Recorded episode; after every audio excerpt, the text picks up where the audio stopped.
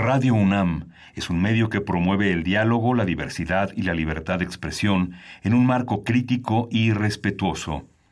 Los comentarios expresados a lo largo de su programación reflejan la opinión de quien los emite, mas no de la radiodifusora. Radio UNAM presenta Primer Movimiento. El mundo desde la universidad.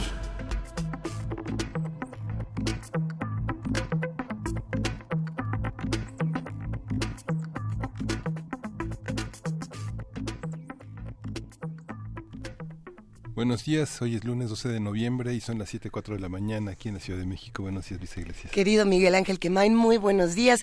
Jefa de Información, Juana Inés de ESA, ¿cómo estás? ¿Cómo amaneces el día de hoy? Muy bien, Luisa Iglesias, ¿tú?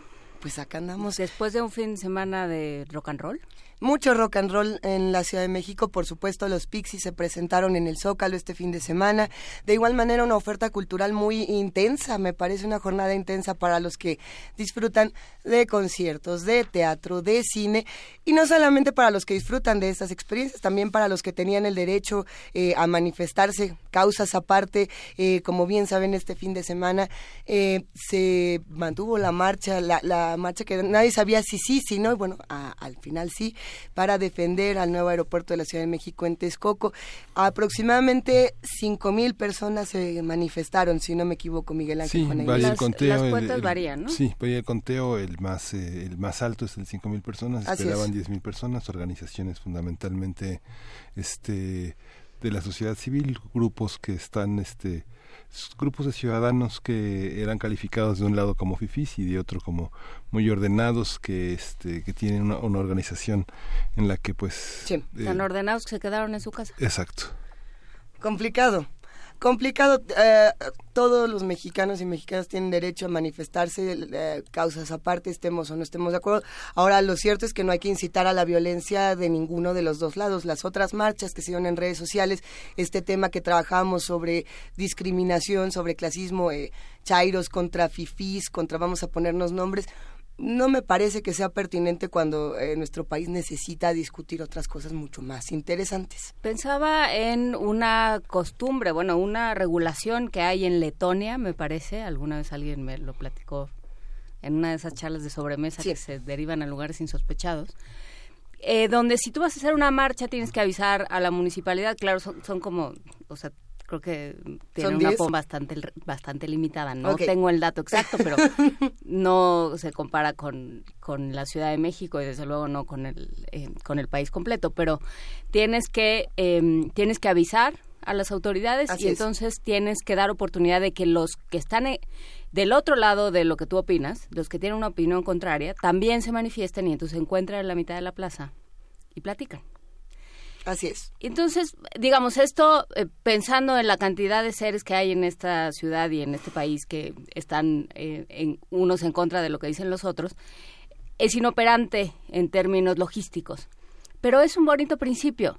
Por supuesto. O sea, es un principio de diálogo que creo que es en buena medida lo que nos está faltando, ¿no? Eh, descalificar al otro de entrada, vaya a ser lo que vaya a ser, esté a favor de lo que esté a favor, descalificarlo de entrada eso, pues lo, lo único que, hace es ir blindando más las opiniones e ir volviendo a cada quien más centrado en su propia opinión y en su propio universo y al rato pues ya la Tierra es plana y los dinosaurios no que existieron y, cualquier cosa y, y, la derecha no sirve para nada y vamos, hay una serie de, de ideas que se van literalmente consolidando y entonces ya, eh, así tenemos puesto el mundo. El país tiene derecho a reinventarse, nosotros tenemos derecho a construir nuestras ideas, a, a tomar ideas de todos los lados, no solamente de uno o de otro, y de eh, hacer comunidad, de encontrarnos con el otro aunque piense diferente. Eh, otra de las noticias, por supuesto, que circulaba este fin de semana y que causó muchísimo revuelo fue la renuncia de Felipe Calderón al PAN, hablando de, de cómo se reinventan ah, los partidos. ¿Todavía estaba en el PAN? Todavía estaba, ¿tú crees? que todavía estaba. Porque nadie paga cuotas en el PAN, es un problema en otros partidos sí? Ah, no sé. Se las descuentan. Se las Exacto. Bueno, pues renunció Felipe Calderón al PAN, ya hay nuevo presidente del PAN, en, un rato más platicaremos sobre este tema y es interesante pensar eh, las discusiones que ocurren en la sociedad, las que ocurren en los partidos políticos, las que ocurren con los empresarios, los que ocurren con distintas autoridades. Eh, vamos a ver qué más se está conversando en nuestro país y, uno, y un sector importante es justamente el de la ciencia, el de los científicos, Miguel Ángel. Sí, vamos a tener hoy una un análisis sobre la percepción de la ciencia y la tecnología. Vamos a conversar con José Manuel Rubalcaba Cervantes. Él estudia el doctorado en Desarrollo Científico y Tecnológico para la Sociedad del Centro de Investigación y Estudios Avanzados del Instituto Politécnico Nacional. Es profesor de física también. Tenemos también la sección Comerse a Nayarit, conversación con Alondra Maldonado Rodriguera, y es chef investigadora de cocina tradicional nayarita y curadora de esta exposición que estará aquí en el programa. Tendremos también eh, el análisis eh, de la ley orgánica de la Fiscalía que ya propuso eh, Morena. Comentario, vamos a tener el comentario de Marco Fernández, investigador asociado de México Evalúa y especialista en temas anticorrupción. Nota del día, la relación entre bancos, usuarios y gobierno. Esto con el comentario de nuestro economista de cabecera, Francisco Rodríguez, mejor conocido como Primo Frank. Él es miembro del Consejo Editorial de Observatorio Económico de la UAMA Azcapotzalco y tiene una opinión muy interesante. El tema de los bancos, el tema de las comisiones, que también este fin de semana eh, fue digno de muchísimas... Ah, pues de muchos comentarios, pleitos por supuesto, pero también creo que de, un análisis importante que tenemos que hacer entre todos, qué ocurre en esta relación bancos-usuarios, Miguel Ángel. Sí, vamos a tener en la poesía necesaria la voz de Luis Iglesias, ahora sí. Yo no creo, hoy no. Sí. Yo digo que me lo pasen a mí a mañana y que hoy se lo dediquemos a Sor Juana. Ah, mira. ¿Qué hacemos? Ah, es que hoy, pues bueno, depende de la, depende el, acta de nacimiento al que le hagas, ¿No es hoy? caso. O sea, digamos, oficialmente sí, ¿Por qué no hacemos hoy como Institucionalmente sí, pero en realidad es que traían una pachanga con las fees de bautismo. Bueno, la que la que nos, nos tome por buena. Y mi, mi teoría es que ella hizo bastantes trampas. ¿Hizo truco? Bueno, y si le dejamos que hacemos un tres veces tres entre nosotros, le dedicamos el día de hoy a Sor Juana y mañana retomamos nuestra poesía necesaria habitual. Muy bien. Nos dará mucho gusto hacerlo. Mesa del día, el próximo gobierno y sus medidas de transparencia va a estar aquí en la cabina y cómo nos da gusto cuando viene esta cabina. Eduardo Boor, que es director de Transparencia Mexicana, esta ONG, que también, bueno, eh, Eduardo forma parte de la plataforma cívica Epicentro. Qué, qué gusto, por supuesto, que venga Eduardo Boor, que es a platicar con nosotros. Vamos a hablar del certamen internacional de cine documental sobre migración y exilio. Vamos a conversar con María Luisa Capela Vizcaíno, y coordina el Centro de Estudios de Migraciones y Exilios de la UNED que nos escriban, los que hacen comunidad con nosotros, que nos cuenten a dónde se fueron el fin de semana, si se fueron a, la marcha, si no, si se fueron al concierto de los Pixies, si se fueron a, a dónde más, al teatro, al, cine, un montón de exposiciones en la ciudad. Eh, da gusto saber que esta ciudad se mueve y lo hacemos nosotros con un poco de música. Para empezar, si no me equivoco, vamos a escuchar a De Bademba. Sí, a De Bademba con Aña Camina. Ande.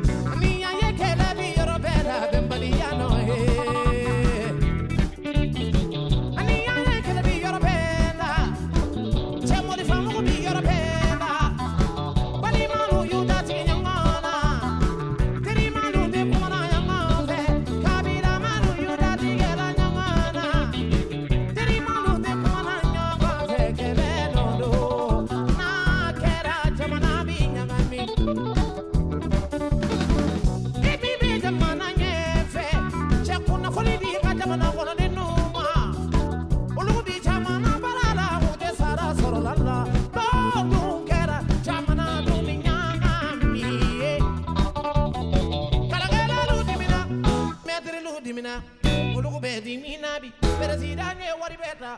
Kalangala dimina. Efoni dimina. Dimina.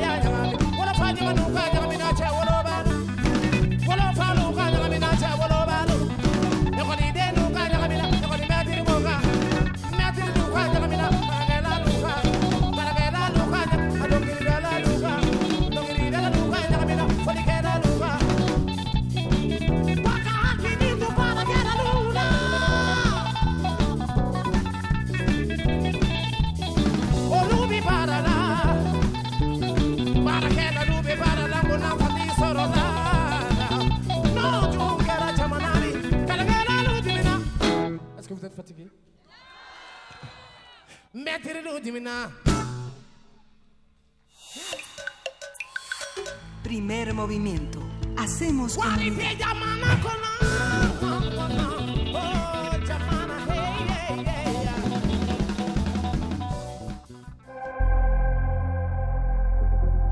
Lunes de Ciencia.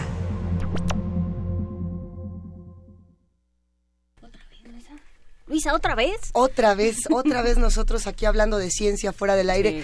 Con muchísimo entusiasmo al rato les vamos a contar por qué. Más bien en unos segundos, querido Miguel Ángel. Hace algunos meses el Instituto Nacional de Estadística y Geografía, el INEGI, dio a conocer los resultados de la encuesta sobre percepción pública de la ciencia y tecnología en México eh, de 2017, un trabajo elaborado en conjunto con el Consejo Nacional de Ciencia y Tecnología, el CONACIT. La encuesta tiene por objetivo generar información para la construcción de indicadores que midan conocimiento, en entendimiento y opinión de personas de 18 años en adelante de todo el país acerca de ciencia y tecnología.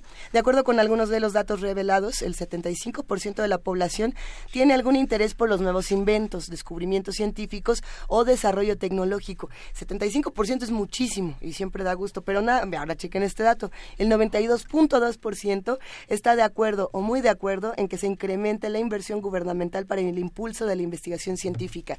Eh, ¿Será el, gubernamental o el privado? ¿O cuál? ¿Todos? ¿Qué implica? Sí. Pues sí, vamos a, ver. a, partir de la encuesta sobre percepción de la ciencia y la tecnología vamos a hablar sobre lo que revela y cómo se relacionan estos resultados con nuestros índices de productividad e inversión en estos rubros. Está con nosotros José Manuel Rubalcaba Cervantes, él estudia el doctorado en Desarrollo Científico y Tecnológico para la Sociedad en el Centro de Investigación y Estudios Avanzados del Politécnico, el CIMBESTAB. Se ha desempeñado como profesor de física en educación secundaria en la Escuela Normal Superior de Jalisco. Bienvenido, José Manuel. Gracias por estar aquí. Eh, muchas gracias, es un honor estar aquí acompañándolos. No, hombre, al contrario, gracias por estar aquí con nosotros. Cuéntanos cómo se hace una encuesta como esta, cómo está hecha, qué resultados arroja después. Bueno, eh, para empezar esta encuesta, pues se debe de considerar que es un diagnóstico de la opinión pública en cuanto a ciencia y tecnología y que mide el, desde el conocimiento y comprensión de algunos eh, conceptos básicos de ciencia hasta actitudes. Entonces, la, la, la, encuesta pues se construye siguiendo los consejos o requerimientos que el Eurobarómetro o la National Science Foundation en Estados Unidos han establecido en proyectos para acercar a la población a las discusiones especializadas en ciencia y tecnología. Entonces, en este sentido, pues bueno, se siguen esos lineamientos y el diseño muestral es muy interesante porque surge a partir de una muestra maestra del, del INEGI, del Censo de Población de 2010, ahora pues, que es una muestra maestra. Entonces todo el resultado del Censo de Población de 2010 se organiza en una base de datos. Entonces toda esta base de datos, digamos, es una especie de organizar la información en grandes categorías y a partir de ahí se seleccionan pequeñas muestras. Entonces, de estas pequeñas muestras que son, se le llama que está estratificada siguiendo, eh, entonces se, se seleccionan ciudades con 100.000 habitantes o más.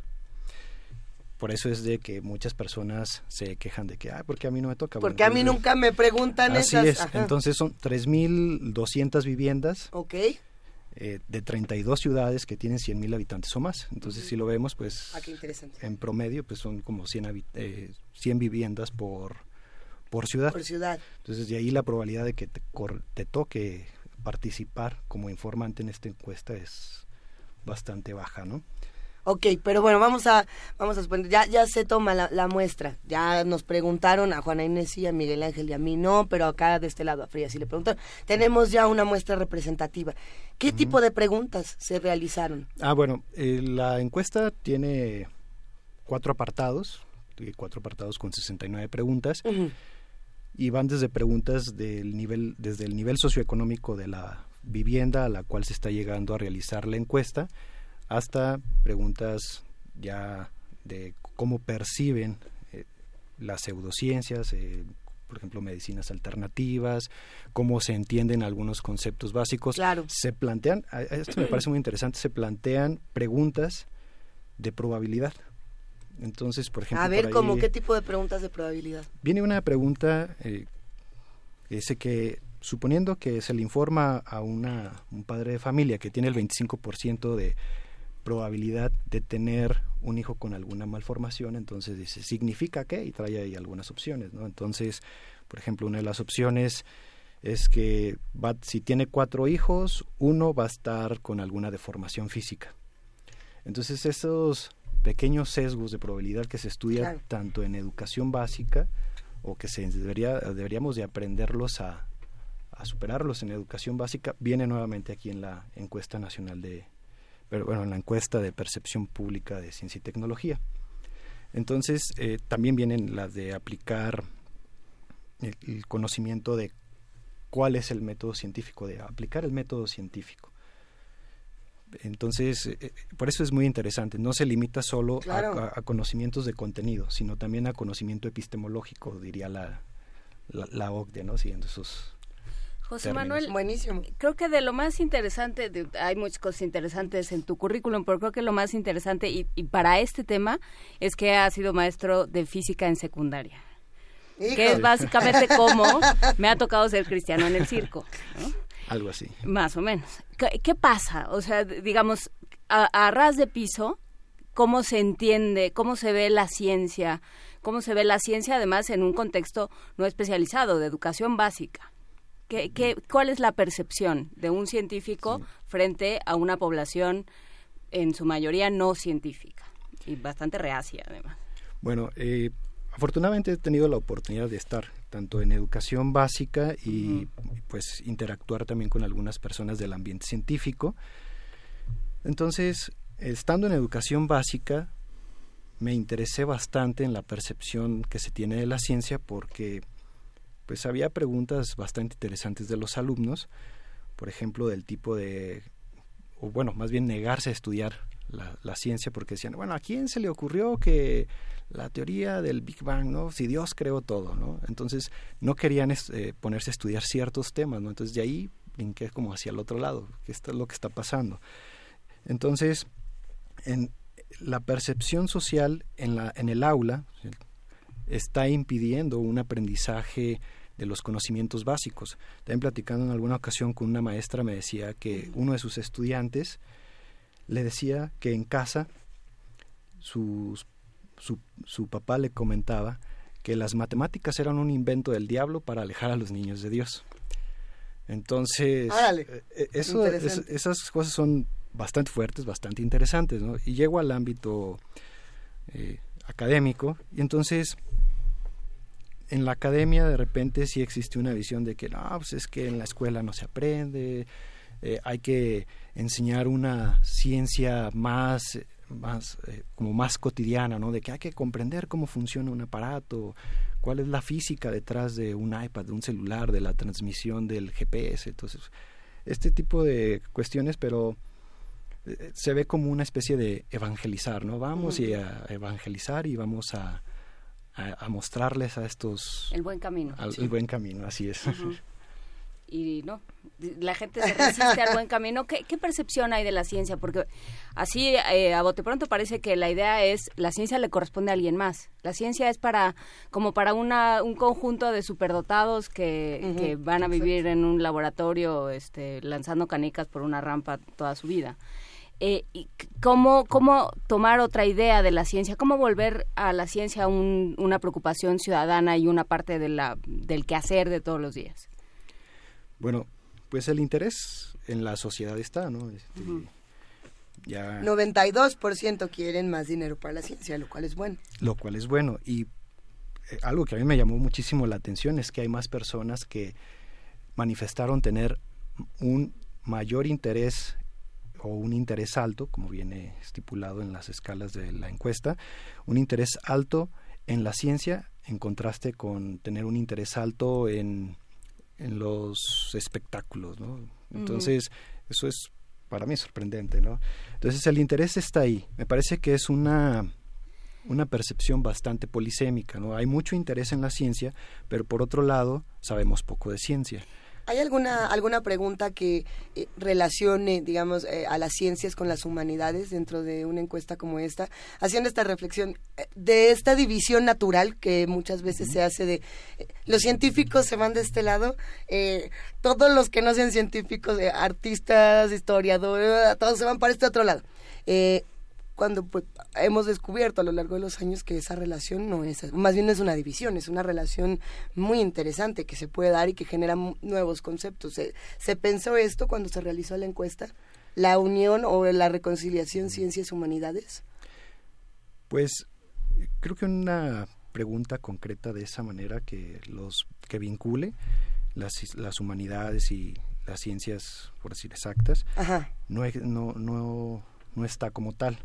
Pero sí hay pero ya está pensado pero, en sí. pero además hay otros trabajos, o sea, no necesariamente la encuesta sobre percepción pública, ciencia y tecnología, hay estudios por fuera, de, tanto por la Organización de Estados Iberoamericanos, que en colaboración con la UNAM, la Universidad de Guadalajara, han hecho estos estudios y ellos sí preguntan este directamente que, cuáles son las relaciones que tienen entre humanidades, ciencias exactas, el de qué manera se puede, de qué manera se, de qué tan, qué tan científica se considera las humanidades y las ciencias sociales. Y esa es una pregunta que también se considera en la encuesta sobre percepción pública, ciencia y tecnología, la EMPECIT. Entonces, una pregunta es, ¿qué tan científica consideras física, bioquímica, este, las humanidades? Entonces, es como lo que podría permitir es que yo volvería a este asunto de 92% quiere que le den más eh, presupuesto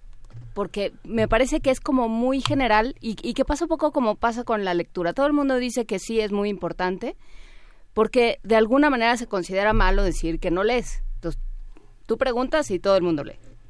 Que yo creo que sí, pero ese es otro tema. Em, pero, y entonces, bueno, sí, pero entonces, ¿cuántos libros compró eh, durante el año pasado? No, pues eh, tres para mis hijos, ¿no? Y, cuántos libros leyó y a qué biblioteca fue y qué tanto visita ferias de libro. Y ahí es donde, a la hora de empezar a, meterle, digo, tomo este ejemplo porque es el que conozco, pero supongo que algo pasa similar con ciencia. O sea, ¿quiere que le den más dinero? Sí. Bueno, ¿está dispuesto a que se le quite dinero a este rubro? Porque, bueno, pues el, cantidad, la cantidad de dinero es limitada y se tiene que reacomodar. Entonces, ¿está de acuerdo con que se le quite a este rubro para darle a este otro? Para darle a este instituto, a estos eh, científicos, para dar estas becas. No, porque es que, ¿cómo? Ahí es donde, como que ya en lo fino y apretando las tuercas y poniendo los números, ya la cosa se pone más complicada, yo creería.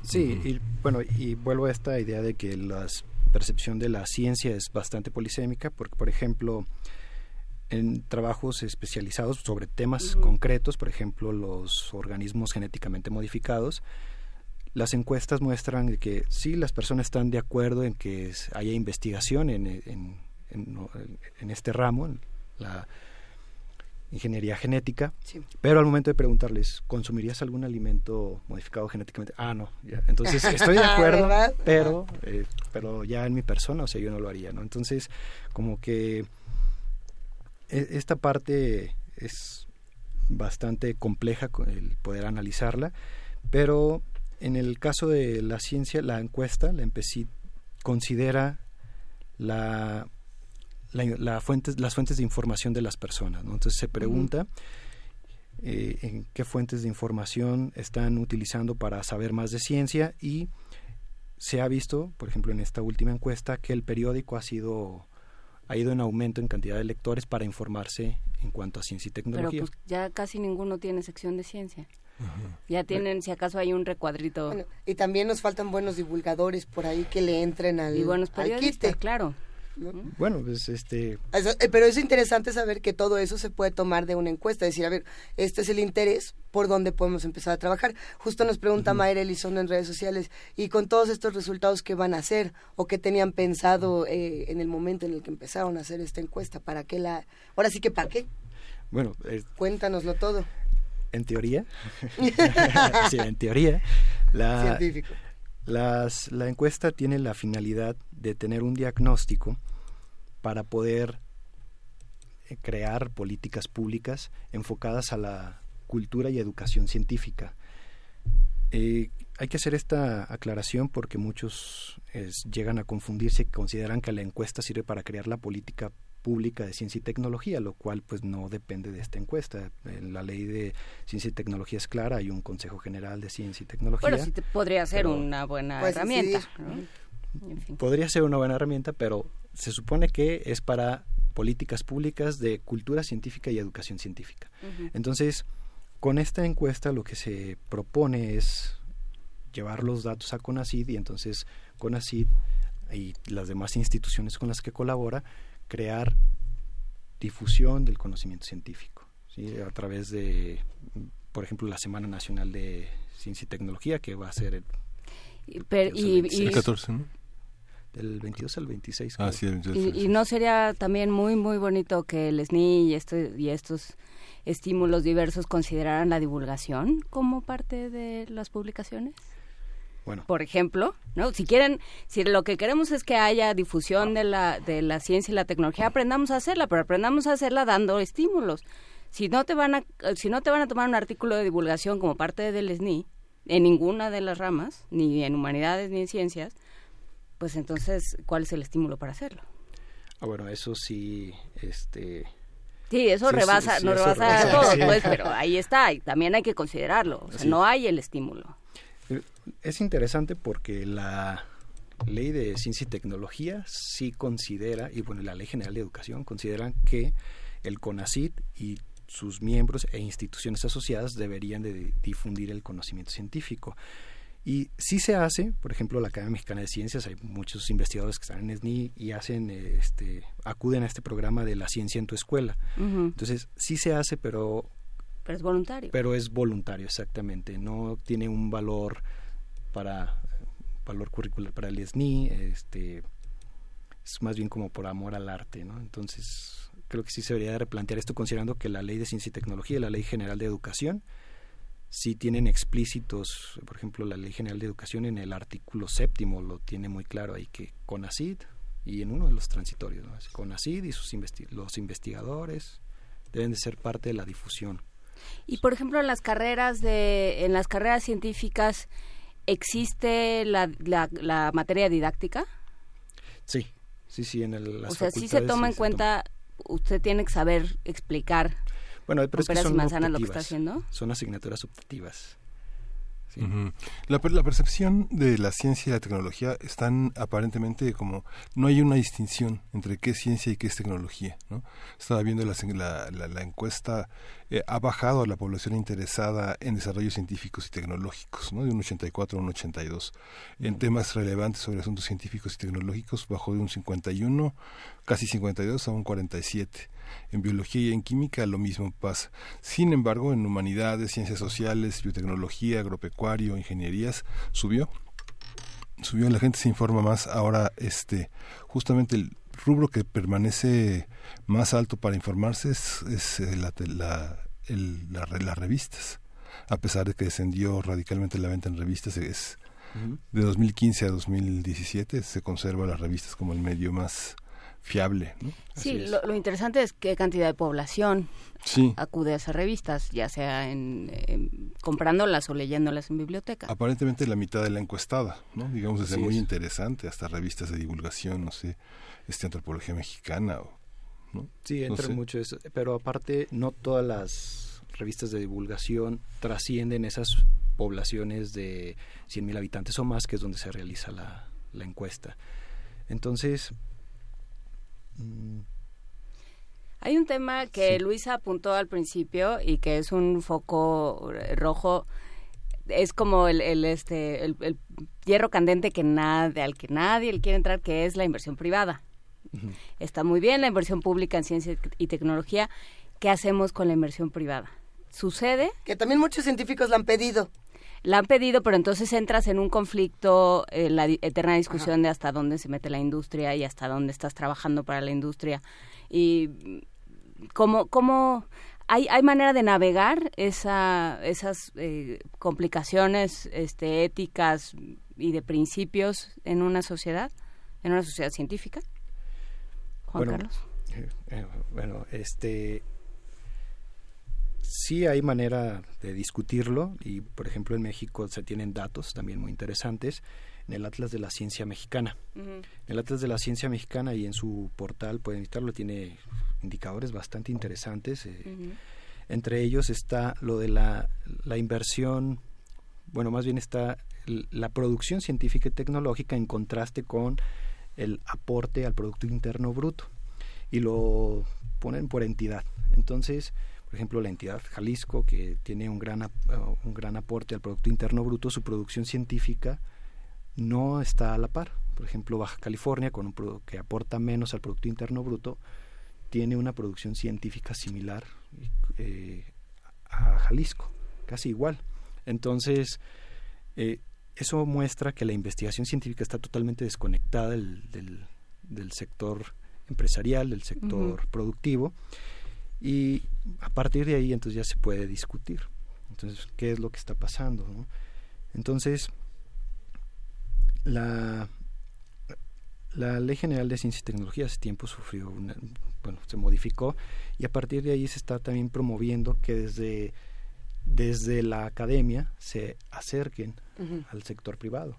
Entonces, creo que es algo que está empezando a ocurrir, ¿no? Es como poco a poco ahí vamos. A ver qué pasa con un, un tema como este. A mí, me llama mucho la atención, pero Miguel Ángel. Sí, no, no. No, eh, me llama la atención también, digamos que la, en la percepción, la profesión más, eh, más eh, valorada es la de bombero, ¿no? Y la menos valorada es la de juez.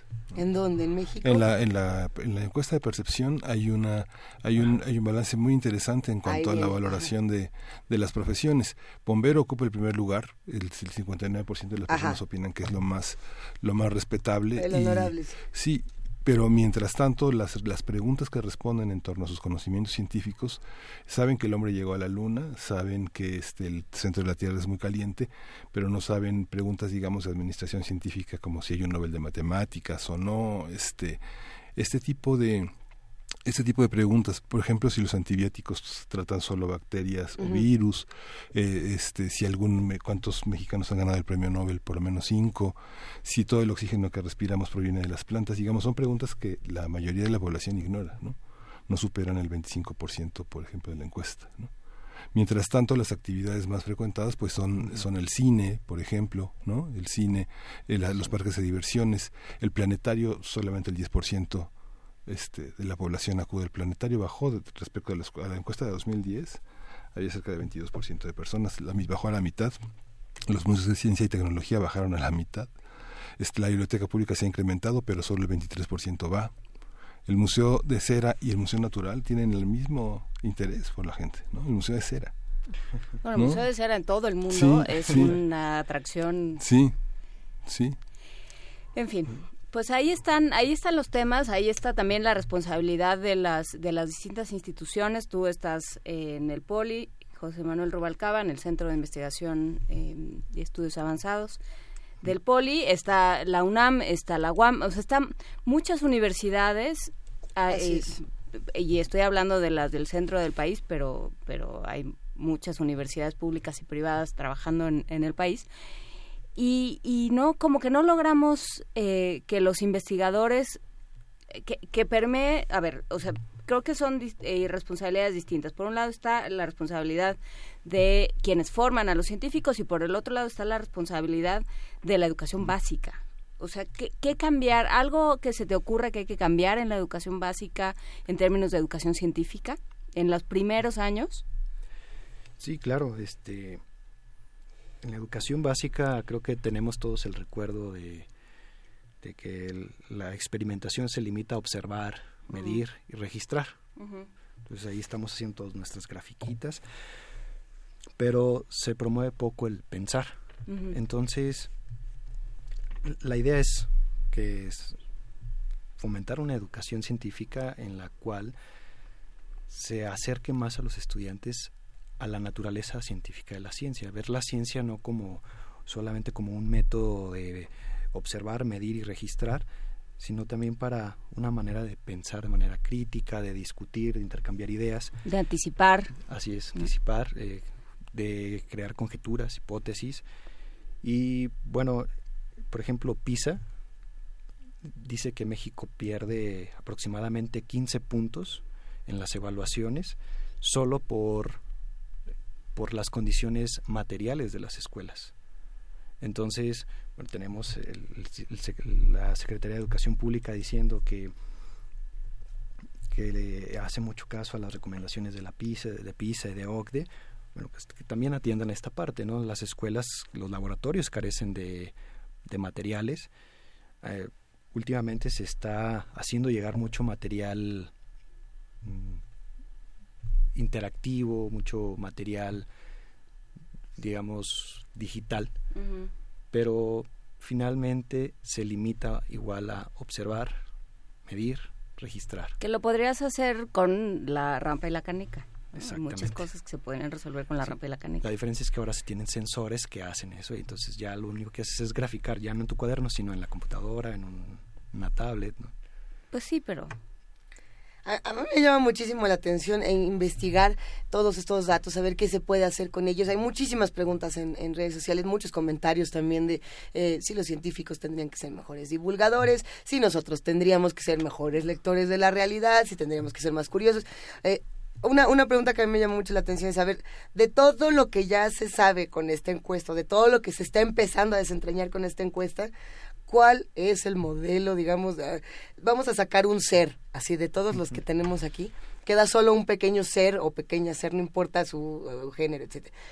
¿Qué, qué, es, ¿Qué es lo que a este ser en México le gustaría saber? O sea, ¿cuáles son las mayores curiosidades y cómo las vamos a fomentar? A partir de todo esto, ¿Qué, ¿Qué, nos va a quedar? Que digamos, es que esto es brillante, a lo mejor este, esta pequeña cosita que encontramos en esta pregunta puede reinventar la manera en la que nosotros eh, pues enseñamos ciencia, compartimos el conocimiento, exigimos cosas a las autoridades, fomentamos nuevas políticas públicas, etcétera.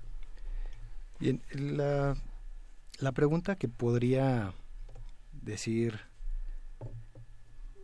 este qué se puede obtener de ah. toda esta ¿Y el ahora qué? sí, es como y el ahora qué está marcado en las percepciones que tienen las personas en cuanto a las pseudociencias. ¿Por qué lo voy a decir? ¿Por lo ah, a ver, vamos a ver. Porque los sistemas, eh, los sistemas de creencias de, pseudociencias tienen una, una lógica distinta, una estructura lógica distinta. Entonces, la manera adecuada, creo, de poder proceder ahora es poniendo en conflicto estos sistemas de creencias pseudocientíficos para que entonces las personas a partir de ahí comiencen a buscar eh, la discusión de ideas de manera informada. Antes de que continúes por ahí, para los que a lo mejor eh, no tienen tan claro qué, son las pseudociencias o por qué las pseudociencias operan como operan, eh, poquito, ahora que en pocas palabras, ¿cómo separamos a una pseudociencia de una ciencia? Porque va a haber muchos que van a decir, ay, y aquí por qué nosotros nos ponemos a decir cuál sí y cuál no, pero bueno, si hay argumentos, no los hay, cuéntanos brevemente qué es. Bueno, sí hay argumentos, ¿no? Es una discusión que tiene muchos años de muchos existir, años, sí, sí, sí, par de siglos por lo menos. Entonces, lo que distingue a la ciencia de la pseudociencia básicamente es ahora sí que la comunidad científica, es la forma en que trabaja la comunidad científica. Es decir, un método y la manera de replicar la información, la manera de replicar no tanto la experimentación, porque luego suele, confundirse de que solo el experimento y replicar múltiples veces ese experimento, pues ya eso hace a una a una, ciencia, una ciencia entonces no es solo eso no es la discusión informada los argumentos. Entonces es en sí la comunidad eh, que creo que ahí, eh, ya, ya para cerrar esta conversación, creo que pensando, por ejemplo, en todos los problemas que hemos tenido en los procesos electorales con las, eh, con las noticias falsas, o sea, no, no es nada más si la Tierra es plana o si el, norte está donde decimos que está o lo que sea, pues. Es ah, eh, dudar por principio. Así es cuestionar, buscar las fuentes, o sea, no es nada más una tarea de científicos, o sea, hablar de la comunidad científica me parece peligroso en ese sentido. O sea, de, si, si, consideramos, como dijo alguna vez aquí Manuel Gilantón, que la labor de la escuela es aprender a dudar y a cuestionar, Pues todos pertenecemos a esa comunidad, no sé si llamarla científica, pero por lo menos a esa comunidad de pensamiento que dice, sí. sí, pero a ver, espérame, sí, pero ¿de dónde lo sacaste? Así sea, la foto de eh, una persona a la que están atacando en el metro y entonces vamos a replicarla porque qué tal que sí, hasta la guanábana para curar el cáncer o cualquier tipo de conocimiento que se dé por hecho, pues no darlo por hecho, vamos cuestionando. Así es, es un ejercicio un tanto escéptico y por lo mismo la intención es no hacer pequeños científicos eh, de cada de cada persona lo que integramos no, esta la sociedad. ¿no? loca, que es la que de pronto permea en la percepción. Porque la otra, la, la segunda percepción es, es, el inventor, alguien que se le ocurrió algo y descubrió algo por un resbalón, digamos, o, ¿no? Así es, entonces... Que eh, estaba sentado bajo de un árbol y le cayó una manzana. Sí, sí, ese segundo, después el bombero. Sí. Pues sí, pero Está buenísimo. Está muy bueno este tema. Para conocer más, eh, ya se nos viene un poco el tiempo encima, pero los que quieran acercarse a los resultados o que quieran participar en futuras discusiones, ¿cómo te encuentran? ¿Cómo leemos todo? Bueno, eh, la encuesta está en la página del INEGI y en las encuestas en hogares. Eh, entonces, o si no, la pueden googlear ahí, encuesta, encuesta sobre ciencia sobre percepción pública de ciencia y tecnología México 2017 y en el INEGI este, en su portal están las encuestas de 2011 hasta la más reciente. Y bueno, en redes sociales, en Twitter estoy como arroba Ruse. Entonces ahí de repente, digo, no soy muy activo, pero de repente puedo compartir alguna información. Ahorita te activamos. Sí, ya te activaron, ¿eh? Demasiado tarde. José Manuel Rubalcaba, muchísimas gracias. Toda la información, por supuesto, ya está compartida en nuestras redes sociales y te mandamos desde acá muchísima admiración a ti y a todos los amigos que se han encargado de hacer un trabajo tan importante como este pues muchas gracias a ustedes por la invitación y bueno. Acá seguimos. Así es. Venga, pues nos despedimos con un poco de música para los que hacen comunidad con nosotros. Síganos escribiendo, está muy buena el debate que se armó en arroba P Movimiento y en diagonal Primer Movimiento UNAM. Vamos a escuchar de Su y Nuria, Lágrimas Negras. Venga.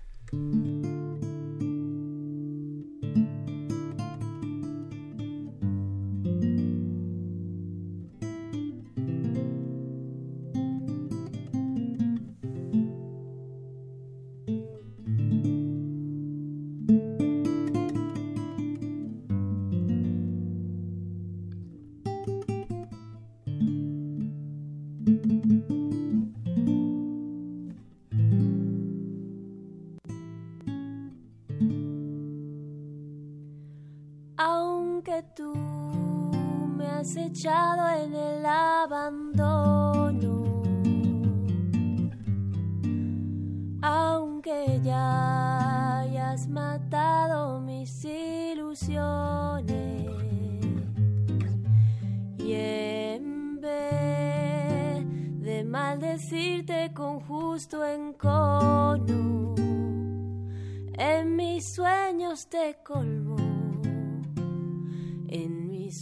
sueños te colmo de bendiciones.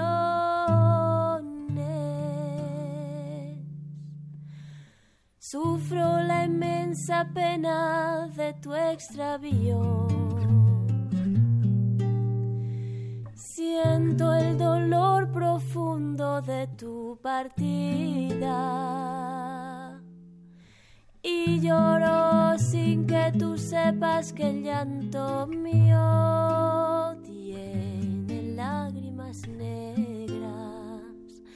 tiene lágrimas negras como mi vida. La, la, la,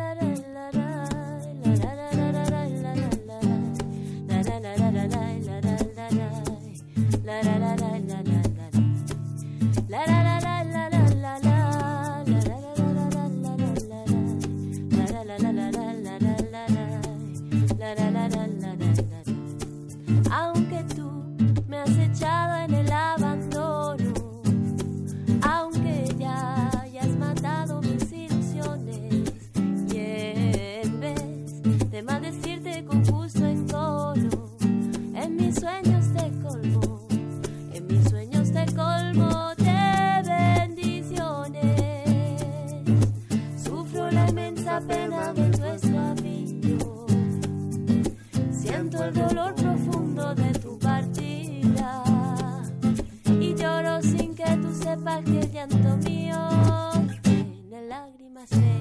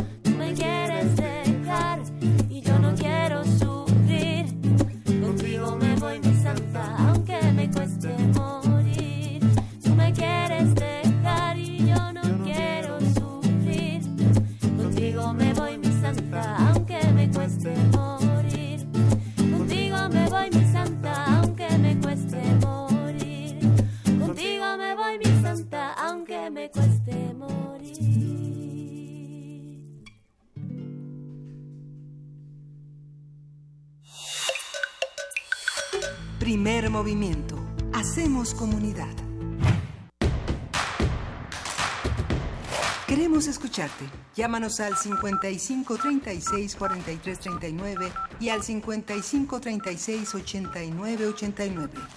Primer movimiento. Hacemos comunidad. Parece ser que ahora los audífonos de Radio UNAM dan toques, pero no tenemos ni idea de qué es lo que pasó. Se me hace que los mojamos sin que... No es cierto. Ahorita van a llegar los ingenieros y decir que me mojaste el audífono. No, bueno, nuestros audífonos no están mojados el día de hoy. Lo que sí es que están muy se antojados. salió, se salió de control el talkback. Se sal- No, no, no, se me hace que yo lo subí sin querer. Pero nos da muchísimo gusto esta mañana poder platicar con Alondra Maldonado Rodriguera. Alondra, ¿estás ahí? Aquí estoy. Hay Muy que... contenta de escucharlos. No, el gusto es todo nuestro, querida Alondra, chef, investigadora de cocina tradicional Nayarita, eh, delegada ante el Conservatorio de la Cultura Gastronómica de México, autora del libro Sabores de Nayarit, curadora de la exposición Comerse a Nayarit. ¿Cómo nos vamos a comer a Nayarit? Cuéntanos. Pues se come con la vista, ¿no? Se come con la vista, se come también con el olfato, se come con el gusto.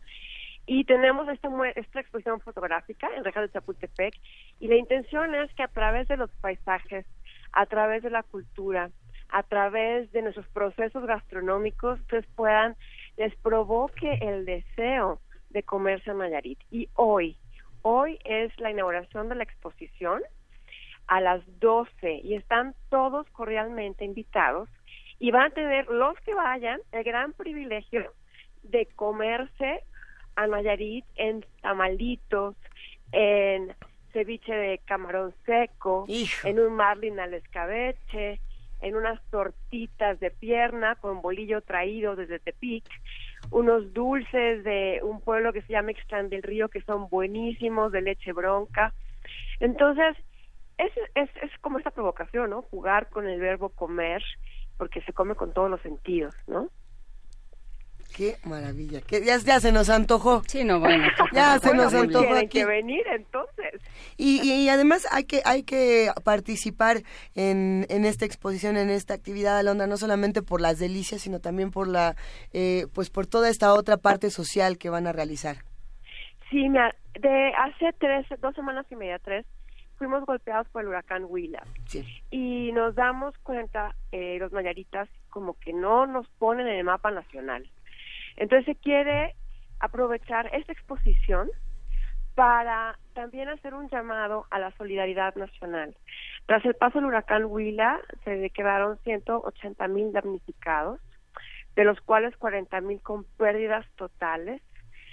Eh, es una verdadera zona de desastre, una tragedia lo que ha ocurrido. Porque no nos podemos imaginar que de pronto el río crezca, a lo mejor en esta realidad citadina, que el río crezca y suba el agua tres metros y que llegue al techo de tu casa, dejándote un sedimento de arriba de un metro, ¿verdad? Este lodo, y entonces tu colchón, se hicieron remolinos internos, y de la noche a la mañana te quedaste sin ropa, literal, sin tu acta de nacimiento, sin tu IFE, sin tu colchón, sin tu refrigerador, sin tu estufa, sin nada. Sin las fotos.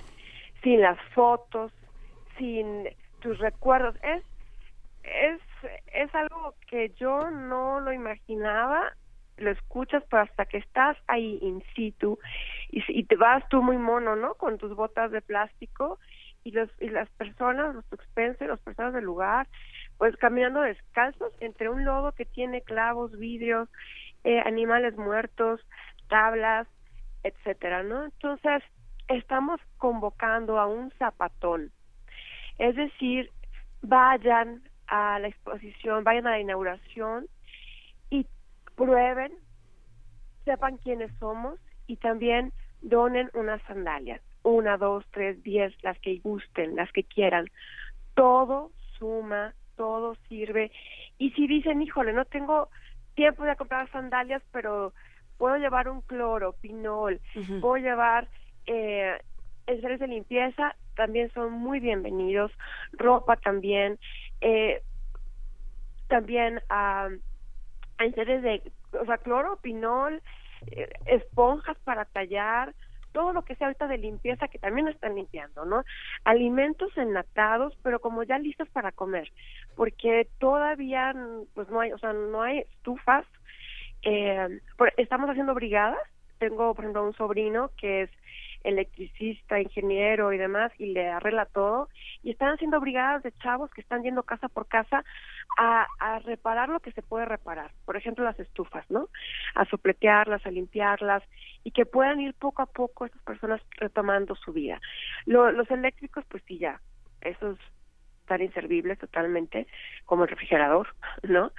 Eh, además en la zona costera son muy necesarios. Tenemos temperaturas de 38 grados, 40 grados.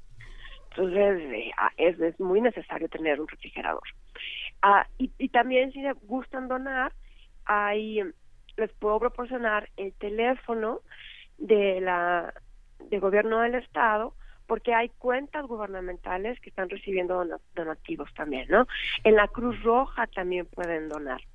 Eh, ¿Cuál es el teléfono de, la entidad del gobierno de Nayarit? Mira, te lo doy.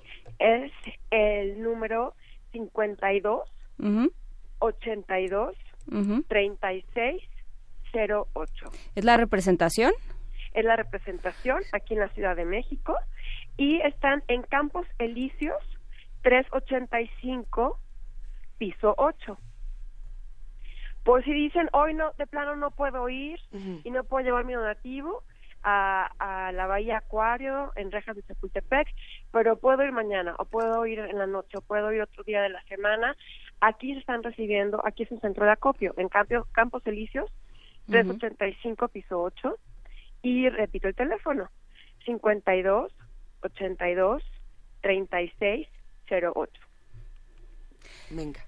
Perfecto, pues muchísimas gracias. Queda hecha la invitación eh, y queda toda la información en redes para pues para sumarse a esta a esta iniciativa. ¿Hasta cuándo va a estar la exposición eh, Comercia Nayarita Londra?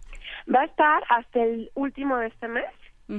Y bueno, están realmente eh, espero que les provoque el deseo de visitarla, que conozcan nuestro quehacer, quiénes somos, eh, desde la costa hasta la sierra, ¿no? Nuestra división geográfica natural es eh, costa, altiplano y sierra, tenemos nuestras divisiones y así es como está tramada la, la exposición, ¿no? Que vayan conociendo entre paisajes, eh, rostros, actividades y luego una receta, que ustedes si la siguen la van a poder hacer. Perfecto, pues queda hecha esta invitación a la exposición Comercia Nayarit en las rejas de Chapultepec. Las que son verdes son verdes nomás para ya, usted. quería decir todavía.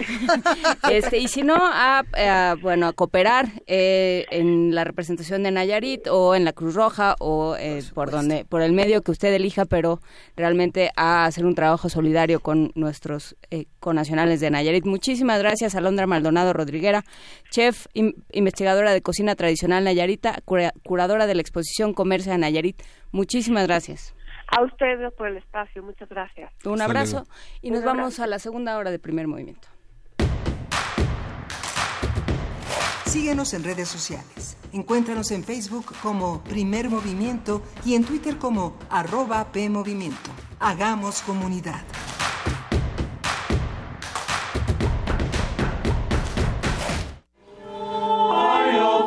La música empezó como un ritual de comunión, una plática carente de lenguaje en el que se daba la magia de la relación humana mediante el instrumento más antiguo de la historia.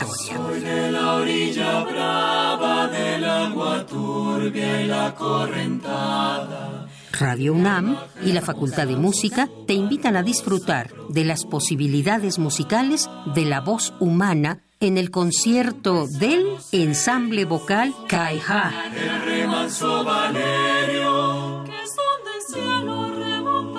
Domingo 25 de noviembre a las 17 horas en la sala Julián Carrillo de Radio UNAM. Adolfo Prieto 133, Colonia del Valle, cerca del Metrobús Amores. Entrada libre. Sábado Distrito Federal. México y Latinoamérica a través de sus voces musicales. Radio UNAM, experiencia sonora. Ay, ay, ay. En 30 años, el mal manejo de los recursos naturales ha acabado con el 26% de nuestros bosques. Tan solo entre 2010 y 2015 perdimos 91 mil hectáreas de bosques cada año. La ventaja es que ahora con la nueva Ley General de Desarrollo Forestal Sustentable se cuidarán mucho más y mejor nuestros bosques y selvas. Algunos beneficios son que se le pagará a los propietarios de los bosques para cuidarlos y conservarlos. ¿Y de quién creen que fue esta propuesta? Sí, del Partido Verde. El Museo Nacional de Arte abre sus puertas a la exposición Saturnino Herrán y otros modernistas. La muestra reúne 86 piezas entre pinturas, dibujos, fotografías e impresos, las cuales representan un recorrido por las etapas de producción del artista. Complementan la exhibición obras de Alberto Garduño, Alfredo Ramos Martínez, Ángel Zárraga, Francisco Goitia y Germán Gedovius. Saturnino Herrán y otros modernistas se puede visitar en el Museo Nacional de Arte, calle Tacuba número 8, Centro Histórico. Oh patria, fosa común, donde estamos con la mitad del cuerpo adentro, la otra mitad se ha puesto a caminar con el verano de las llamas. Poemas y narraciones como testimonios de una tragedia que no se olvida. ¿Dónde estabas tú? Jueves de Teatro de Radio UNAM te invita a revivir la lectura dramatizada en conmemoración al 2 de octubre de Patria, fosa común. A 50 del 68. ¿Dónde carajo? ¿Dónde fue que moriste? Adaptación de Héctor Salic.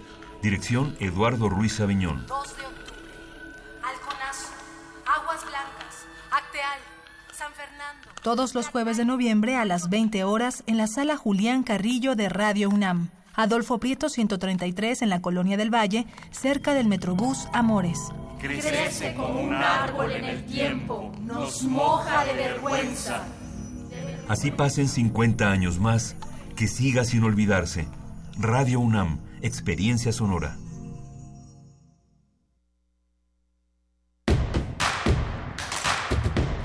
Encuentra la música de primer movimiento día a día en el Spotify de Radio UNAM y agréganos a tus favoritos.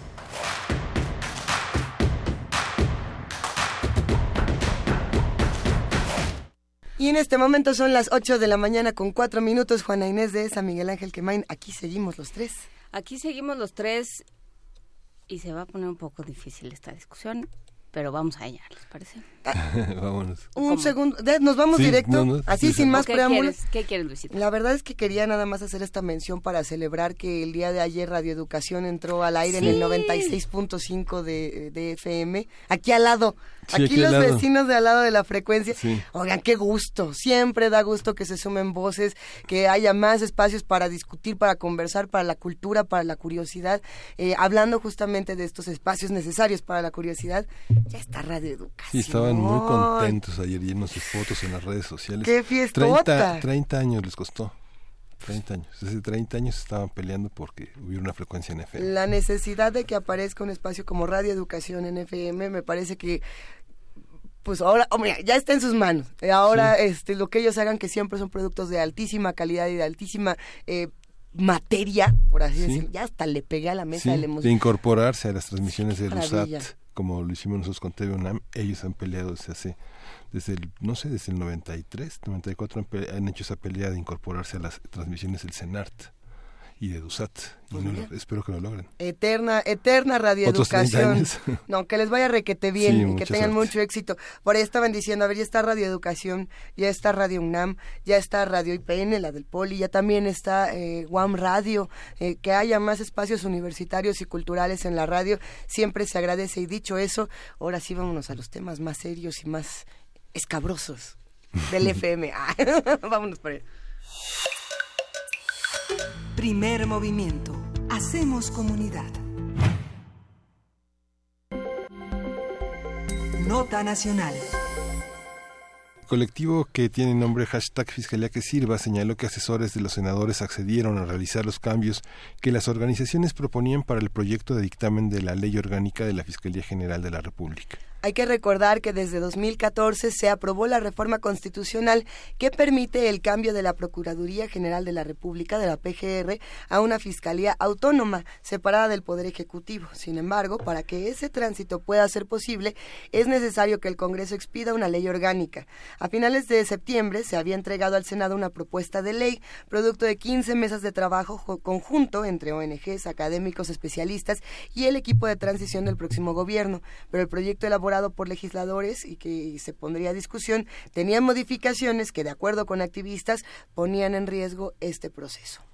Edgar Cortés, integrante y vocero del colectivo hashtag Fiscalía que Sirva, había comentado que se corría el riesgo de que solo tuviéramos un cambio de nombre de PGR a Fiscalía.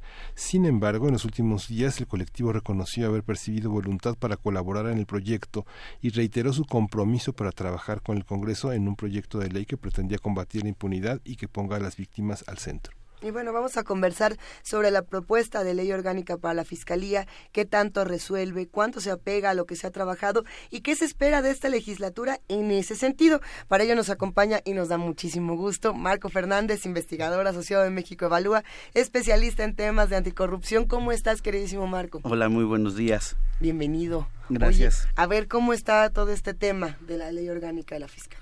Bueno, pues todo apunta que el día de hoy y esta tarde las Comisiones Unidas de Justicia y Estudios Legislativos en el Senado eh, discutirán y probablemente aprobarán el dictamen de la iniciativa de la Ley Orgánica de la Fiscalía General.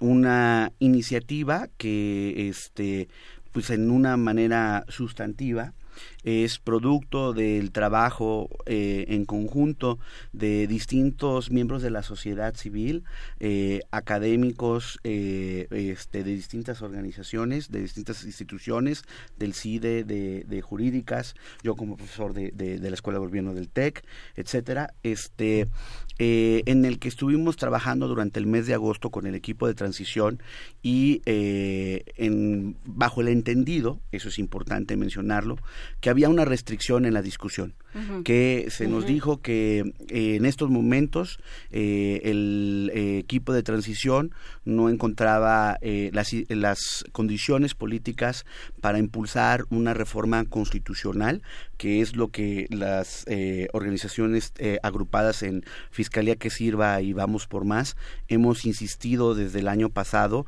a las distintas fuerzas políticas, pero con el compromiso de que una vez que se aprobaba la ley orgánica y se nombrara al fiscal general, este en un año haría una revisión, una consulta para ver qué revisiones constitucionales y del marco legal adicional se necesitarían hacer.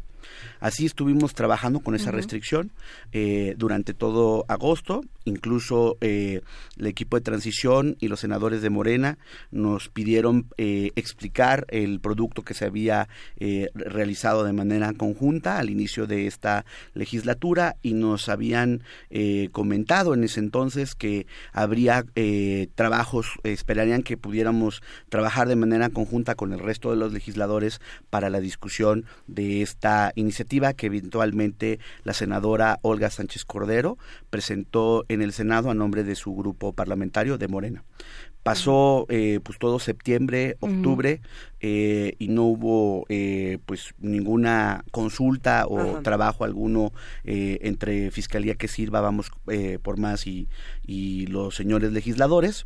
Y la semana pasada comenzó a circular un predictamen eh, en donde había algunas modificaciones a lo que se había acordado, pero que además, eh, desde nuestro punto de vista, tiene aún todavía omisiones que pudieran dañar el funcionamiento, insisto, con las restricciones eh, constitucionales, porque eso no es algo menor. El, corazón, creo, del problema solo se va a resolver, y así lo hemos expresado abiertamente a los legisladores, cuando tomemos en cuenta una reforma constitucional. Ahorita es lo mejor dentro de esa restricción, pero en esa restricción, perdón, nada más, en esa restricción, ese producto todavía tiene pues ámbitos que consideramos que, que, se tienen que mejorar. Eh, los legisladores eh, la semana pasada eh, se juntaron el miércoles y ahí también pues hay que platicarle a la audiencia lo que observamos, eh, que fue pues una falta de coordinación entre los señores senadores y los diputados que supuestamente iban a sesionar en lo que se llama conferencia, es decir, estar de manera conjunta para poder, para que una vez que pase a los diputados sepan de qué viene y sea más fácil procesarlo legislativamente. Eso no se pudo dar porque, porque no se les avisó a tiempo a los diputados, que bueno, la reprogramamos el jueves, pues ya no el jueves, y pues estamos ahorita el lunes y supuestamente hoy a las 5 de la tarde habrá esta discusión. Podemos mencionar brevemente las omisiones a, que, a las que te refieres, por las cuales no funcionaría todo este todo este proyecto? A ver. Para los que no em, estén tan familiarizados con este tema. Sí, esta, este punto obviamente es, eh, estoy consciente que siempre es caminar en, en hielo delgado porque podemos ver el vaso medio lleno o el vaso medio vacío. En la perspectiva del vaso medio vacío, que tiene que ver, eh, por un lado, en la parte constitucional y por el otro lado, todavía cosas que ojalá esta tarde se puedan corregir eh, allá en, en, el Senado. Vemos que eh, en el corazón del problema es que aún esto no logra evitar la concentración excesiva del poder en el fiscal general. Mm. El fiscal general durará nueve años tendrá la capacidad de nombrar y remover este a los fiscales especiales, al fiscal anticorrupción y al fiscal de asuntos electorales, porque se acordarán que en estos casos de estos dos fiscales, este, pues no se activó sobre todo en el fiscal anticorrupción, no se activó el artículo transitorio que contemplaba por única ocasión que el Senado pudiera nombrar al fiscal anticorrupción, el cual duraría hasta el 30 de noviembre de este año, hasta en unos días, hasta eso. E, eso nunca se activó.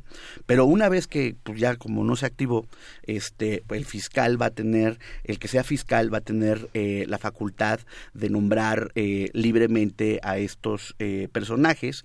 Y si el Senado Senado podrá objetar en caso dado que los despida, pero pues la objetará con las dos terceras partes, es decir, que es muy difícil este la objeción de, una remoción. Hay un aspecto que, es preocupante porque eh, hay una fiscalía muy importante que se llama Asuntos Internos, actualmente Visitaduría General de la PGR, este, que es la que persigue los delitos de corrupción al interior de la fiscalía. Ese señor de acuerdo al régimen que está vigente, porque pues no se reformó la Constitución, lo va a nombrar el propio fiscal. Y eso siempre se los hemos dicho a los legisladores. Nos parece también pues un, un, talón de Aquiles porque difícilmente se puede imaginar que un subordinado va a perseguir eh, o investigar posibles actos de corrupción de su jefe. Y si los persigue pues les pueden mostrar la puerta o si se vuelve incómodo. Y es algo que además ya ocurrió. No es algo que se nos esté ocurriendo por una exquisitez este académica eh, eh, o jurídica sino que en la presente administración al entonces visitador César Chávez se le mostró la puerta eh, por estar haciendo las investigaciones respecto al caso de Ayotzinapa. Y justo dadas esas experiencias, consideramos necesario que eventualmente sí o sí se, este, se reforme la Constitución para poder cambiar estos aspectos que nos parecen pueden causar un funcionamiento no adecuado de la Fiscalía. Ahora bien, en la ley, ya pues ni modo, este, ahorita no se puede reformar la Constitución según nos dicen. Bueno, ¿qué, qué sí podemos hacer en la ley qué sí tiene esta, este proyecto y qué cosas se tienen que mejorar.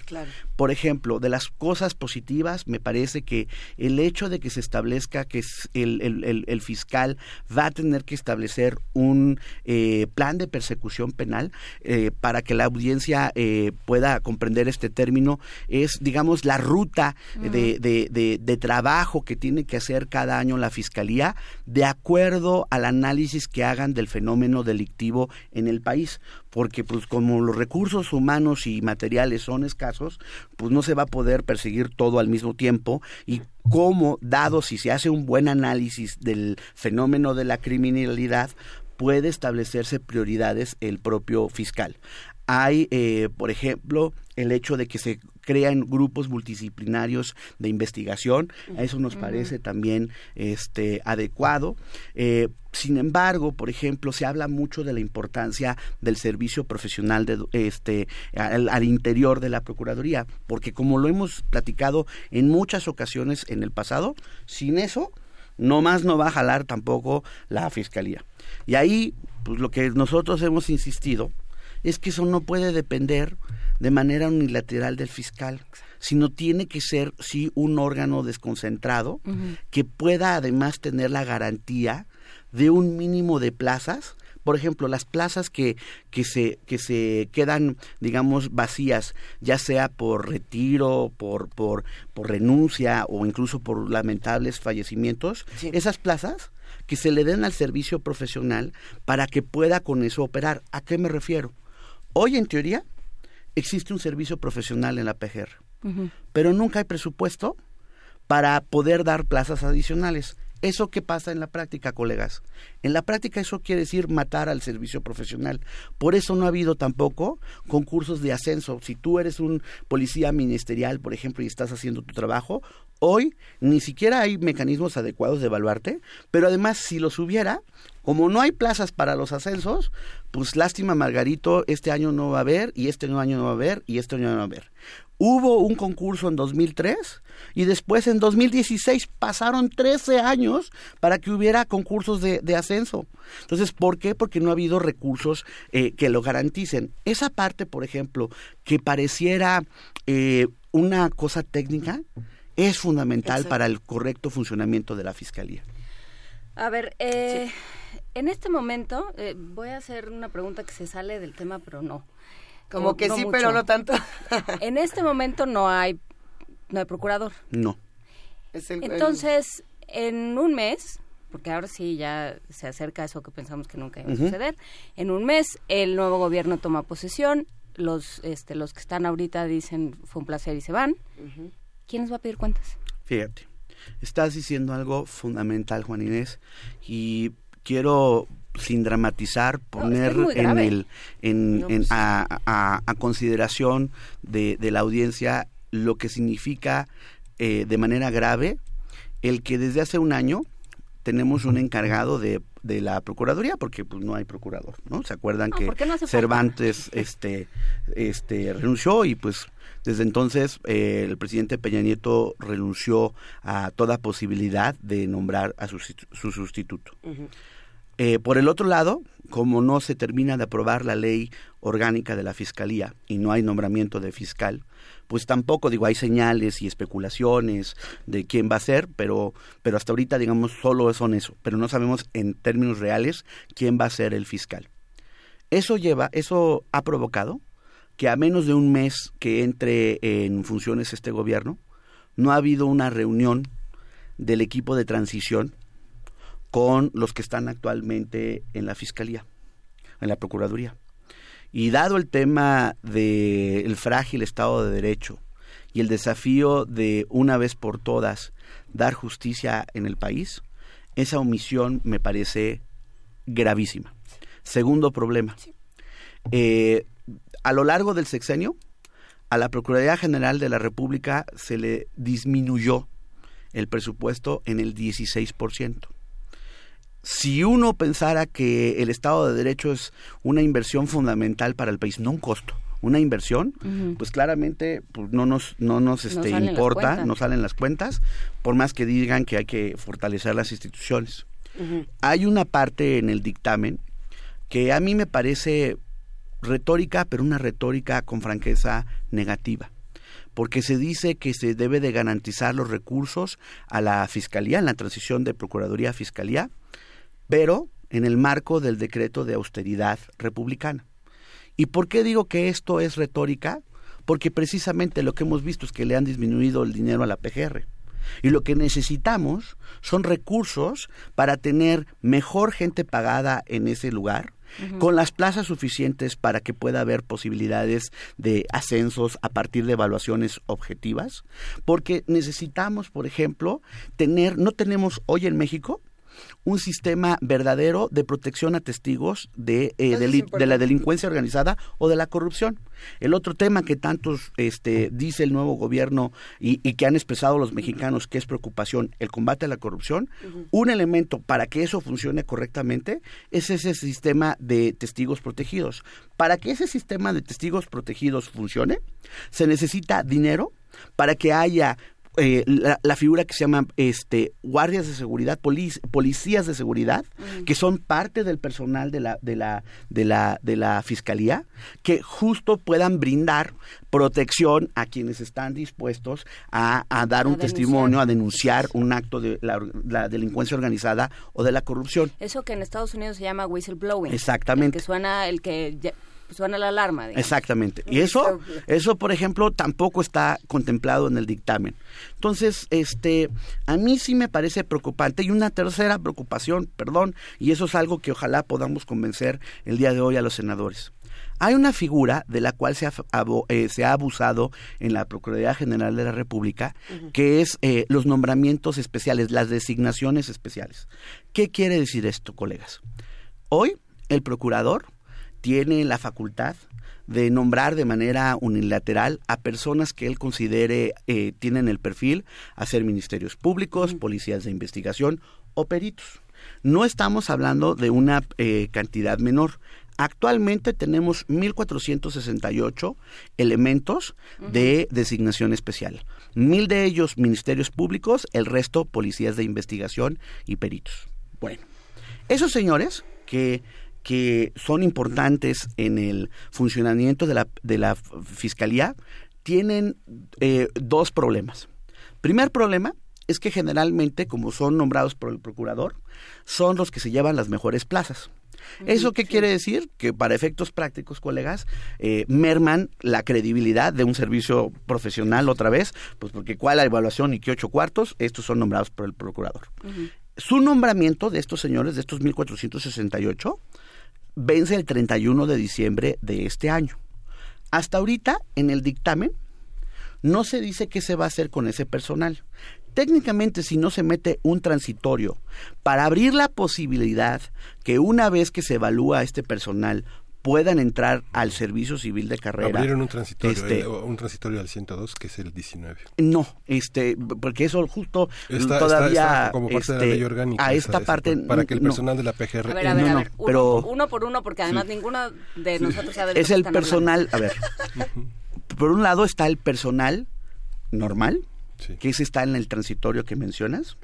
Los de designación especial estos 1468 no están contemplados ahí.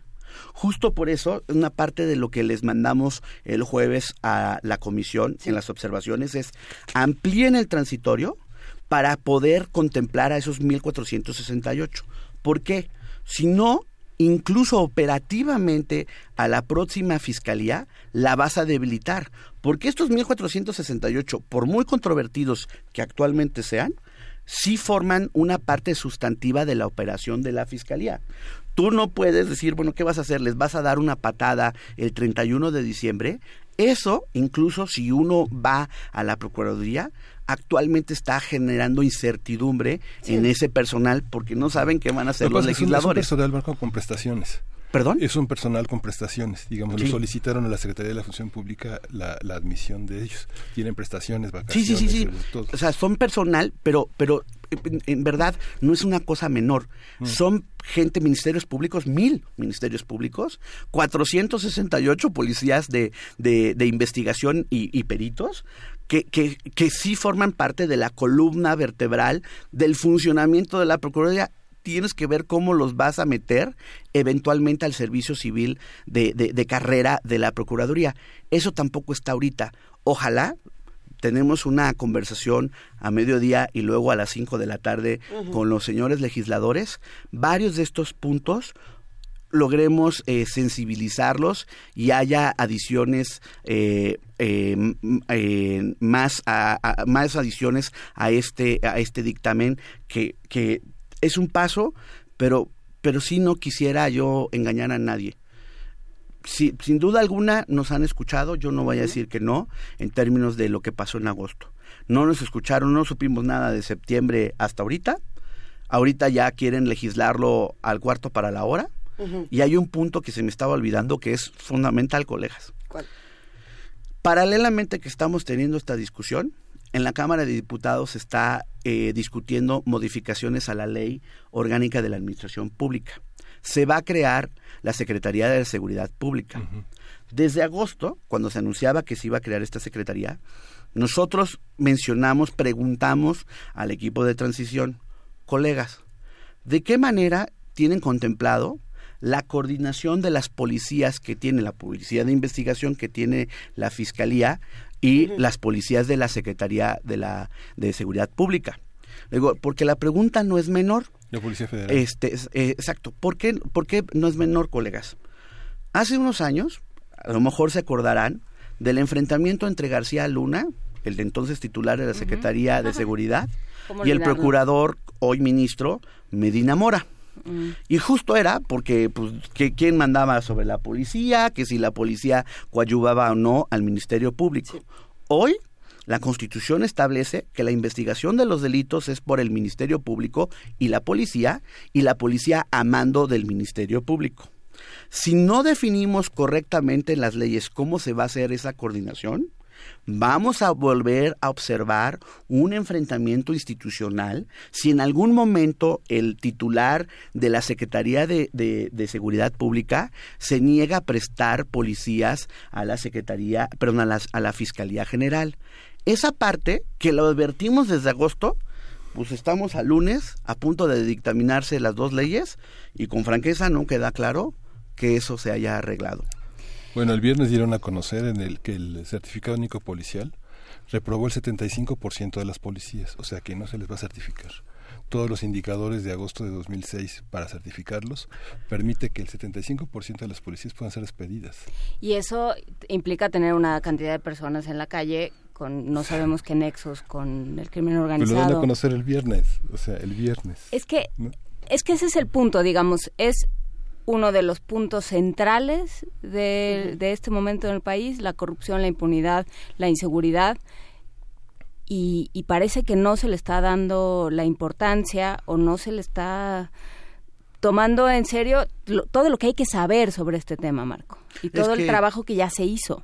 Yo, yo coincido, perdón, para el tamaño del desafío que esto enfrenta el país, para la condición imprescindible para poder establecer cualquier medida de desarrollo, medidas de buenos programas sociales, etcétera, sin Estado de Derecho esto no jala. Pero además hay otro punto, perdón que te interrumpa, eh, pero fue un gobierno que en buena medida, o sea, la propuesta de López Obrador en buena medida estaba sustentada en el tema de acabar con la corrupción, de ir en contra de los corruptos, de ir, eh, de, de eh, pedir cuentas, de construir otro tipo de México y, digamos, no está el, el, organismo que tendría está Olga Sánchez Cordero ha tenido una posición muy eh, eh, muy visible, muy ostensible en este, en esta transición, pero todo el aparato que tendría que construirse y que tendría que reconstruirse, eso no se está dando. Entonces, a mí sí, mi miedo es, vamos a llegar al 31 de enero y vamos a llegar al 31 de diciembre y, eh, ya, ¿no? Lo que es la Casa Blanca, este, Videgaray, todos esos escándalos que hemos oído todo el tiempo, se van a diluir. Es que mira, ahí yo como lo observo, es que dentro de la propuesta del presidente electo, un elemento creo que nodal ha sido hablar de la importancia de, de, que es un liderazgo ético distinto y que sus colaboradores tendrán un liderazgo ético distinto. yo no digo, exacto, a ver, yo no digo que los liderazgos no importen. Reconociendo o, tratando de, creer esa parte del discurso eh, del próximo presidente, lo que se le olvida desde mi punto de vista al presidente electo es que esos liderazgos sin instituciones sólidas, profesionales e independientes son insuficientes. El que sea el próximo fiscal tendrá una labor titánica porque además tendrá que transitar de la Procuraduría a la Fiscalía y no es solo un cambio de nombre, como decía mi colega Edgar Cortés.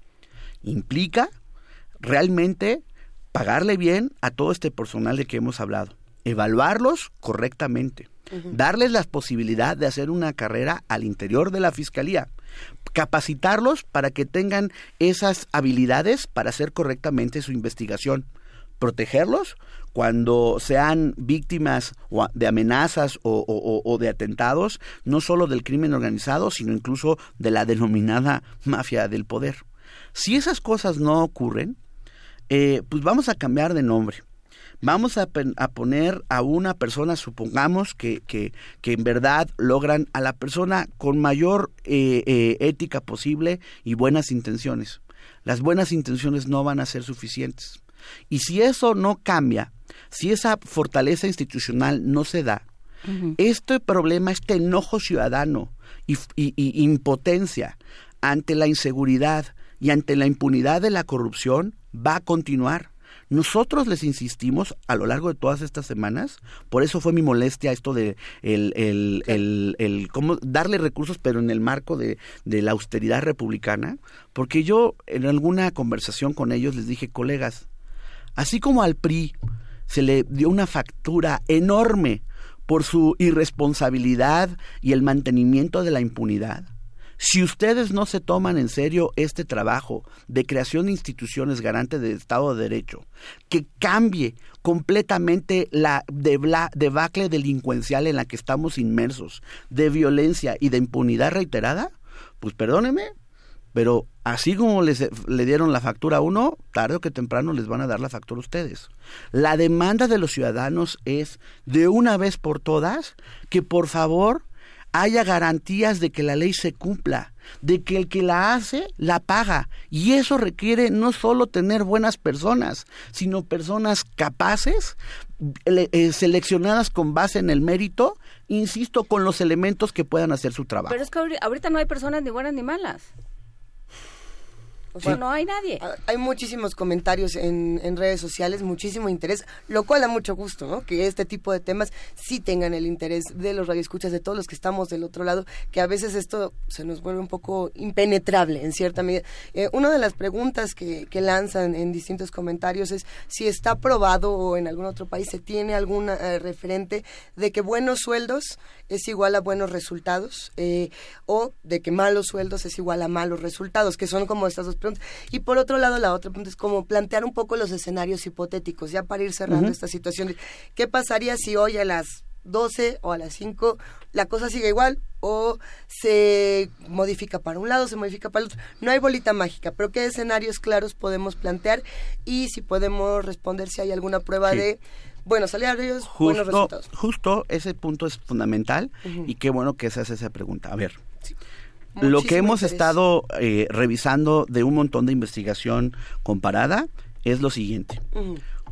Es la combinación de salarios con mecanismos adecuados de selección. Son las dos cosas. Porque hoy, por ejemplo, hay salarios, hay funcionarios eh, eh, del gobierno saliente que ganan muy bien y digamos que su desempeño ético es nulo o casi nulo, ¿no? Digamos a la señora Rosario Robles, por ejemplo. Este, entonces, no. Salarios solitos no garantiza que tengas unos buenos funcionarios.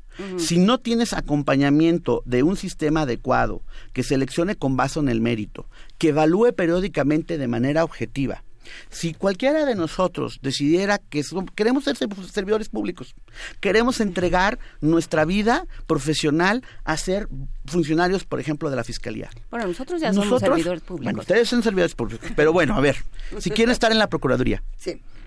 hoy no tienen un mecanismo para ser evaluados. Hoy no tienen buenos salarios.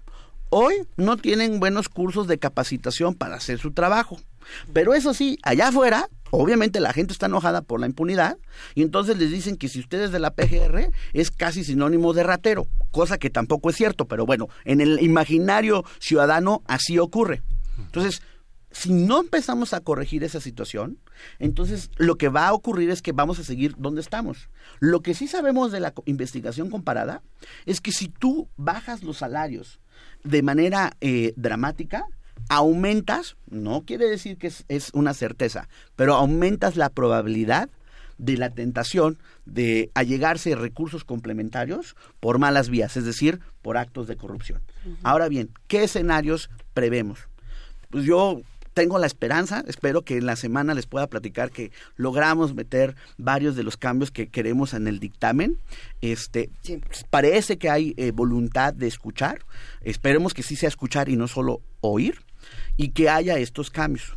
Y nosotros los hemos hemos sido consistentes desde la primera reunión número uno con el grupo parlamentario, o el grupo de transición, y con la reunión del grupo parlamentario de Morena, y lo hemos dicho a los legisladores de la oposición, a todos se les ha dicho, necesitamos sí o sí eventualmente reformas constitucionales porque esta ley va a ser insuficiente. ¿Va a ser lo mejor posible en la restricción actual? Sí. Pero si no le entramos a la otra parte, híjole, colegas. Ellos dijeron que después, ¿no? Dicen, prometen que en un año pues espero que las promesas no se las lleve el viento, pero que en un año el que sea fiscal va a llamar a consultas para poder, eh, académicos y demás, para identificar qué cambios constitucionales y legales complementarios se necesitan. Pero eso ya está hecho. Pues sí. Es interesante el tema y creo pues que hay muchos escenarios posibles. Después se tienen que estudiar. hablando. Muchas preguntas que se van a quedar pendientes en redes sociales, pero ah, creo que lo que lo que sigue es estar atentos a lo que ocurre el día de hoy y seguir en contacto contigo, querido Marco. Muchísimas gracias. Como siempre les agradezco mucho, sobre todo porque en verdad, colegas, o sea, este es el tema nodal del país. No va a haber forma de todo lo demás que queremos, de equidad, de calidad educativa, de, de mejor garantía de salud, etcétera, si no sentamos las bases del Estado de Derecho. Y un elemento esencial de ese Estado de Derecho y Justicia es una Fiscalía General profesional, independiente, que como dicen nuestros colegas, que realmente sirva. Pues en esas estamos. Muchísimas gracias, Marco Fernández de México Evalúa y la Escuela de Gobierno del Tecnológico de Monterrey. Nos despedimos con música. Vamos a escuchar Azul de Muchachito Bombo Infierno.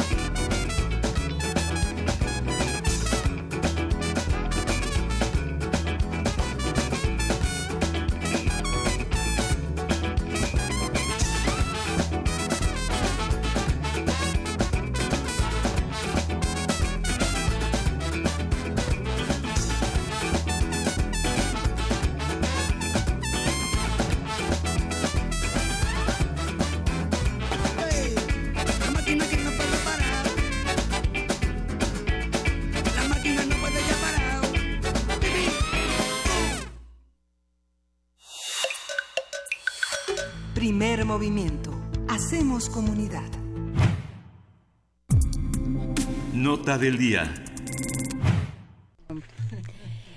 Eh, nota internacional. Este domingo, Ricardo Monreal, coordinador de la bancada de Morena en el Senado, reiteró que las comisiones y tasas de interés que cobran los bancos en México son excesivas.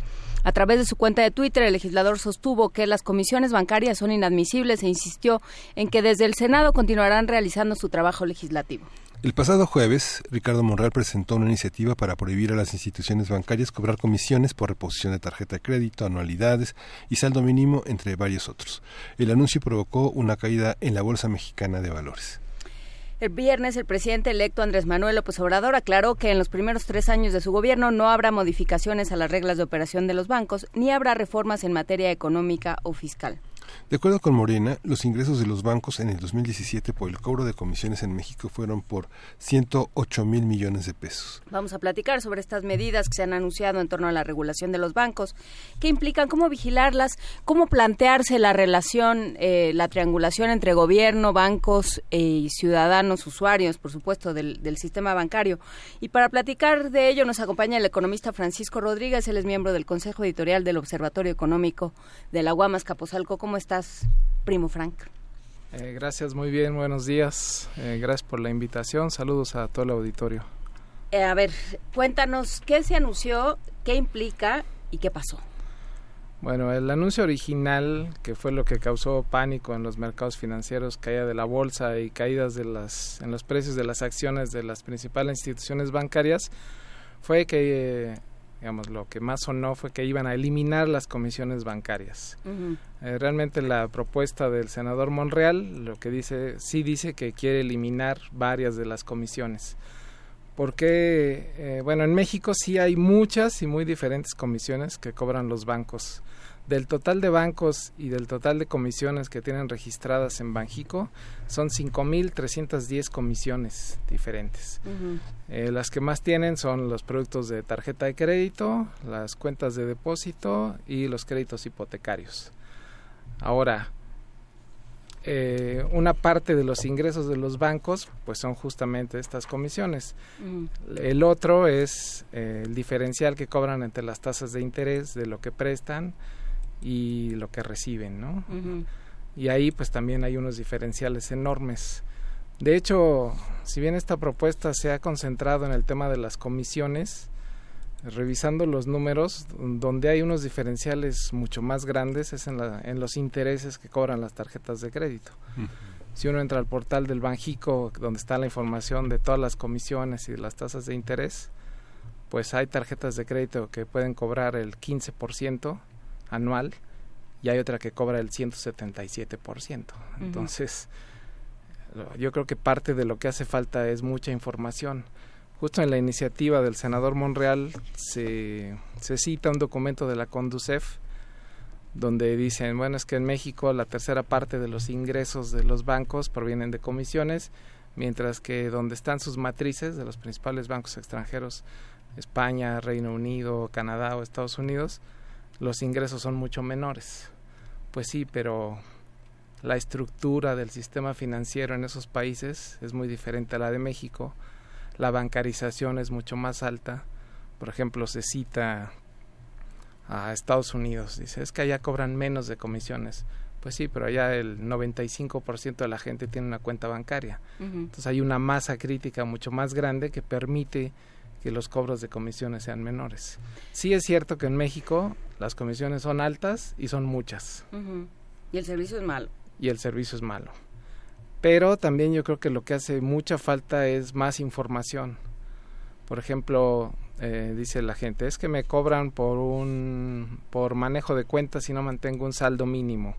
Bueno, hay cuentas que no tienen saldo mínimo, hay cuentas que piden 20 mil pesos, hay cuentas que te cobran 50 pesos por no mantener el saldo mínimo promedio y otras que te cobran 2 mil.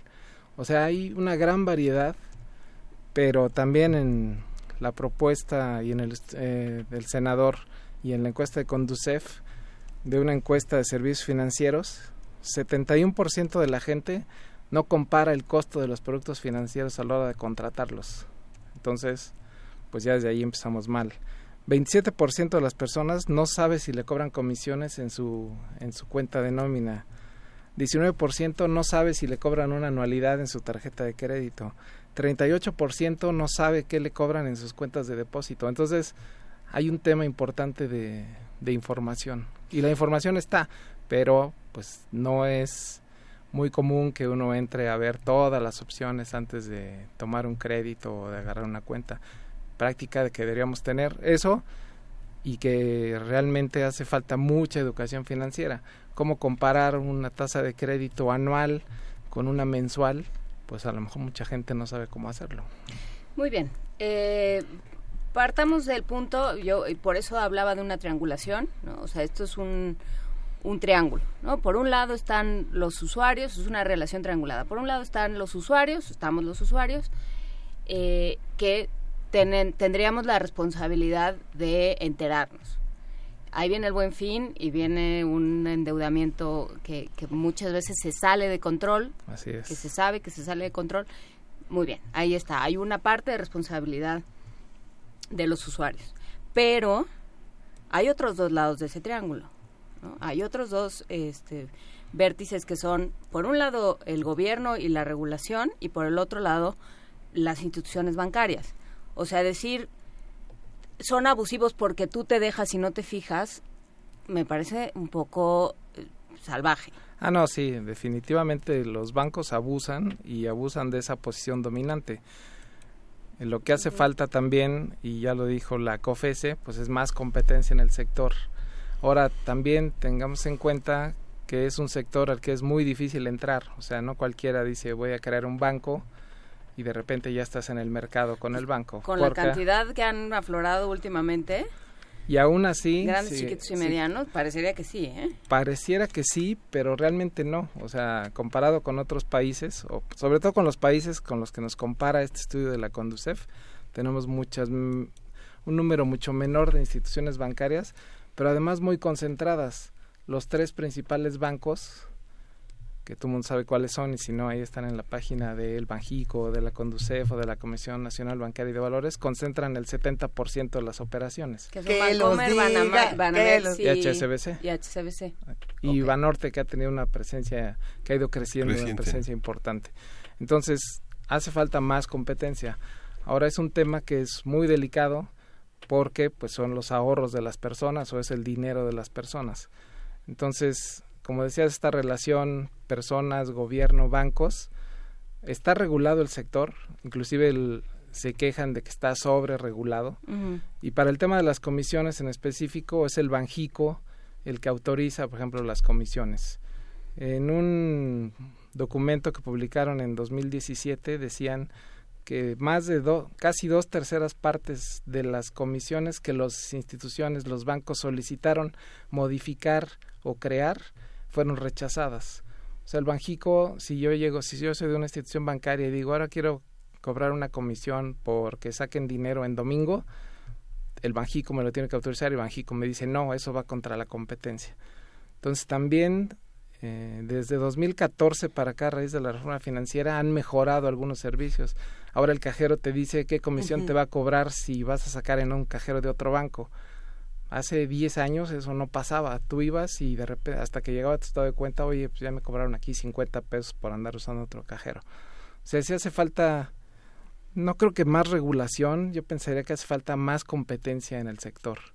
Sobre todo porque a raíz de que ahora muchas de las operaciones son vía electrónica, pues también los costos se han reducido. Banjico les cobra por una transferencia el mismo día, las que se llaman SPAY, cobra 50 centavos los bancos, algunos no cobran, otros llegan a cobrar hasta cinco pesos por transferencia. Entonces, pero eh, digamos que si bien está regulado todo el tema de las comisiones, no está regulado hasta cuánto pueden cobrar. O sea, yo no les puedo decir, oye, lo más que puedes cobrar por un, una impresión de un estado de cuenta son 10 pesos. Eso no se los puedo decir. ¿En otros países sí está regulado esto? No está tan regulado el sector. La verdad es que México ha avanzado en el tema de, de, regular muchas cosas, pero por ejemplo muchos países no tienen transferencias como el SPAY que tenemos aquí, que son el mismo día. En otros países, inclusive países de primer mundo, pues si me hacen una transferencia la puedo cobrar hasta el otro día. Y también los costos son mayores que acá. O sea, sí, sí hace falta ir este, a revisar el tema de las comisiones, pero un anuncio del tipo voy a eliminar las comisiones, pues estamos hablando de una tercera parte de los ingresos de los bancos. Por eso fue el pánico inicial y luego la decisión también de salir a decir no, no, no, no, no vamos a hacer nada. O sea... ¿Cómo podría ser eh, una relación sana, digamos, este, o sea, porque el, trabajo de, del gobierno es, ver por los ciudadanos, mediar de alguna manera. ¿Cómo podría ser una buena relación entre bancos y gobierno? O sea, porque claramente este, sacar medidas incendiarias y luego decir no, bueno, siempre no, tampoco funciona. Sí, no, no funciona definitivamente. Yo creo que ahí eh, sí faltó más análisis y que toda la iniciativa que se planteó estaba basada en un solo documento hecho por Conducef, que si bien Conducef pues, se encarga de defender a los usuarios de servicios financieros, pues yo creo que sí tenían que haber recurrido a otras voces como Comisión Nacional Bancaria y de Valores. Eh, hay varias instituciones que se encargan de esto acá en México, principalmente Banjico y Hacienda. Entonces, también ir por una medida de voy a eliminar comisiones y se mencionó este fin de semana era como atentar un poco contra la autonomía del Banco Central. Creo que la relación entre bancos y, y el gobierno pues debe ser, o sea, voy a estar encima de ti supervisándote, pero no abuses. Y ahora también recordemos que, por ejemplo, todos los que si tenemos una cuenta en un banco, pues está protegida por el IPAP lo que heredamos, que después era el FOBAPROA, hasta dos millones cuatrocientos mil pesos. Si tienes tu dinero en otro tipo de institución no bancaria, pues este, si esa institución quiebra, pues también adiós a tu dinero. Entonces, también ahí hay un, un fondo del IPAP que se capitaliza con aportaciones de los bancos. Entonces, también es que el usuario tenga la seguridad y la confianza de que, bueno, mi dinero va a estar ahí. Ahora, también donde hace falta mucho avance es en las reclamaciones que se hacen a los bancos, porque ahí, pues, si de repente hacen un cargo extraño en tu cuenta, pues puede pasar un mes para que te regresen tu dinero, si te lo regresan, porque inclusive dicen, pues no, yo aquí veo su firma en este papel y este IFE pues, se parece al de usted. Entonces, si hay un tema con los bancos y el gobierno sí tiene que estar, yo creo que con una supervisión más cercana. ¿La Conducef funciona en ese sentido? Funciona, pero los tiempos son muy largos. O sea, se puede tardar este, mucho tiempo en hacer una aclaración, pero los bancos sí reaccionan de alguna manera cuando les dices, ah, pues yo ya presenté mi queja en Conducef. Ah, ok, entonces como que te hacemos un poquito más de caso. Sí, ahora gran parte del día, o sea, en el primer trimestre lo que la Conducef reportaba, por ejemplo, los fraudes cibernéticos que han crecido un 30%, es que tuvieron casi un millón y medio de reclamaciones y resolvieron al primer trimestre de 2018 el 70%. Es alto. Es alto, sí. Por eso digo que la CONCEF funciona, aunque se, digamos, se tarda un poco, pero sí es un, un elemento que está ahí y que, y que sí defiende a los usuarios. Y además su página es muy informativa. Si uno quiere contratar un crédito de cualquier tipo, hipotecario, personal, de automóvil, hay un simulador ahí cuánto vas a dar de enganche, cuánto vas a cuánto quieres pagar mensual y te dice, pues este banco es el que te da las mejores condiciones. Entonces sí hay mucha información en la red, pero pues también eh, no mucha gente tiene acceso a la red o vayas a ese tipo de consultas. Sí, no es tanto de acceso a la red, me parece a mí, sino que uno no se toma el trabajo de ir y averiguar. Así es. Y yo creo que también debería ser un poco como en los otros eh, comercios, que pues cuando vas a la sucursal tengan ahí la información de, oiga, si usted va a abrir una cuenta, así un cartel de esto es lo que le voy a cobrar si no tiene el saldo mínimo, si, si quiere que le imprima su estado de cuenta, que esté ahí disponible la información, que no me digan en la sucursal, bueno, entre a la página y ahí revisa las condiciones. No, necesito que aquí lo tenga así en un cartel enorme. a la página Grandotote, por favor. Exacto. En un apartado al cual tiene que llegar verdaderamente haciendo espeleología cibernética, va, este, lo va a encontrar. Sí, o sea, más información eh, disponible para todo mundo. Por supuesto. Porque cuántos de nosotros este, hemos recibido inclusive ofertas para contratar un crédito en el cajero. Sí. Y si uno revisa eso, pues las condiciones son este, terribles. O sea, te atrasas un mes y te van a cobrar 500 pesos más este, la tasa de interés más 30% porque te atrasaste. Y te van a perseguir. Y te van a perseguir además.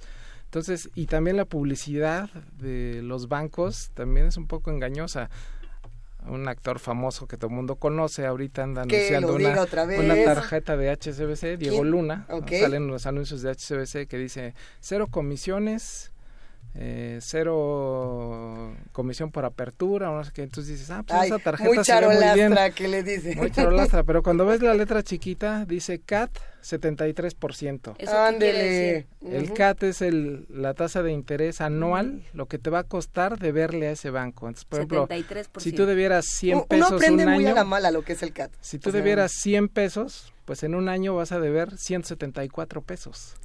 Entonces el CAT, el CAT el, Inclusive es una instrucción de Banjico que tienen que publicar todos los bancos para poder comparar tasas diferentes. Porque de repente dicen, hoy te voy a prestar al 2% mensual. ¿Y eso en el año cuánto es? Ah, pues eso se convierte como en 30%. Y si otro te dice, yo te voy a prestar al 25 anual, ¿y el CAT cuánto es? Ah, pues el CAT es 28. Ah, entonces ya puedo decidir. O sea, el CAT es una medida indicativa para saber cuánto te va a costar deberle a una institución bancaria. Y como les decía, hay tarjetas de crédito que tienen CATs de 170%. O sea, si debías 100, después de un año ya debes 270.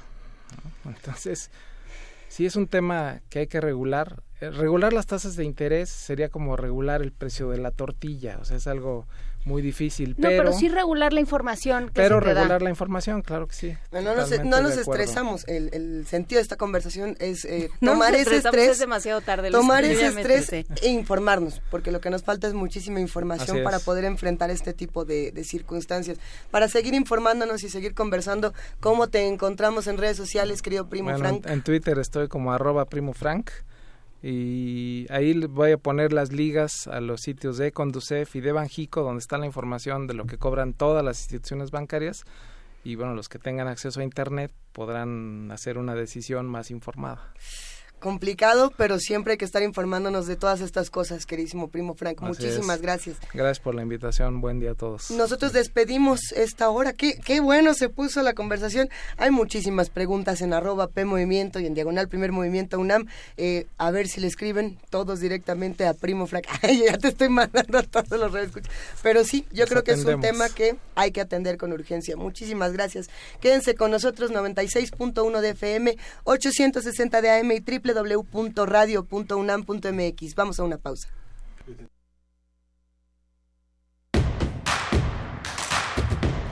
Queremos escucharte. Llámanos al 55 36 43 39 y al 55 36 89 89. Primer movimiento. Hacemos comunidad. La radio puede ser un aparato que enciendes o apagas.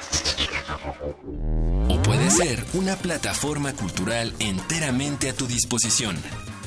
Tú escoges. Ahora ya puedes descargar la aplicación móvil oficial de Radio UNAM en tu celular. Programación en vivo en AM y FM acceso al podcast de nuestros programas, notificaciones de los eventos en la sala Julián Carrillo y la programación completa de Radio UNAM. Búscala como Radio UNAM Oficial desde Play Store para Android o en iTunes y App Store para iOS. Radio UNAM Oficial. Experiencia sonora de bolsillo.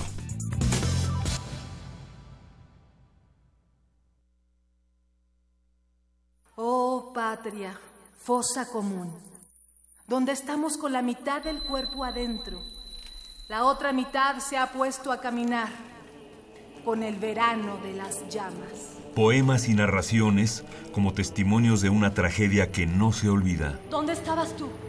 Jueves de Teatro de Radio UNAM te invita a revivir la lectura dramatizada en conmemoración al 2 de octubre de Patria, Fosa Común, a 50 del 68. ¿Dónde carajo? ¿Dónde fue que moriste? Adaptación de Héctor Salic. Dirección Eduardo Ruiz Aviñón. 2 de octubre. Alconazo. Aguas Blancas. Acteal. San Fernando. Todos los jueves de noviembre a las 20 horas en la sala Julián Carrillo de Radio UNAM. Adolfo Prieto 133 en la Colonia del Valle, cerca del Metrobús Amores. Crece como un árbol en el tiempo, nos moja de vergüenza. Así pasen 50 años más, que siga sin olvidarse. Radio UNAM, experiencia sonora. Yo soy Carla y no me dejaron ser candidata de mi partido porque pensaron que era mejor tener a un candidato hombre. Soy Jimena, fui candidata a alcaldesa y no estoy conforme con el resultado de la elección. Yo soy Alfonso, presenté mi proyecto para la consulta de presupuesto participativo. Creo que cumplió con los requisitos y no fue considerado. En todos estos casos, el Tribunal Electoral de la Ciudad de México analiza, indica quién tiene la razón y protege sus derechos. Tribunal Electoral de la Ciudad de México. De principio a fin, justicia en tu elección. El artista plástico Daniel Lezama celebra sus 20 años de creación con la exposición Crisol, proyecto con el que busca domesticar procesos y energías vitales a través de la representación de un elenco de personajes de una familia de seres energéticos. La muestra se integra por alrededor de 25 piezas entre una nueva serie de pintura figurativa de formato monumental, obra gráfica y su primera producción de escultura en bronce. La exhibición Crisol puede visitarse en la galería Maía Contemporary, calle Colima número 159, Colonia Roma.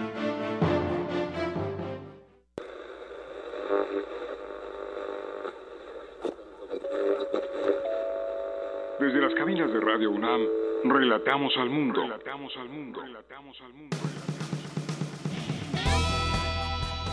En Prisma RU, llevamos hasta tus oídos el acontecer universitario. Escúchanos de lunes a viernes de la 1 a las 3 de la tarde por el 96.1 de frecuencia modulada. Radio UNAM, Experiencia sonora.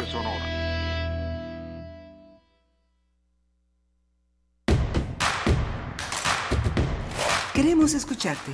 Llámanos al 55 36 43 39 y al 55 36 89 89. Primer movimiento. Hacemos comunidad. Nos escriben en arroba P Movimiento y en Diagonal Primer Movimiento UNAM. Saludamos a todos los radioescuchas que están haciendo comunidad con nosotros. Fernando Sansores dice que preferimos las tandas y el préstamo de mi mamá. Si tu mamá dice que me va a prestar dinero, Fernando, ahorita te mando que hay que hablarle todos a la mamá de Fernando Sansores. Ya me dijo, ¿eh? Ya dijo, ahorita le hablamos. Aparentemente está dando muy buen rendimiento. Ese cat, ¿eh? Abusados con el cat. Alfonso de Alba Arcos también nos manda saludos, le agradecemos muchísimo. Marjorie, un abrazote. Pablo Extinto, Mayra Elizondo, Berta Hernández, Juan Giordano, por ahí también nos escribió Alberquita Capuleto. Eh, ¿Cuánto mensaje el día de hoy, Miguel Ángel Gemirán? Fernán, eh, qué gusto saber que estas conversaciones les interesan, eh, les despiertan cierta curiosidad y bueno, pues ante el estrés y, la desazón, el conocimiento, ¿verdad?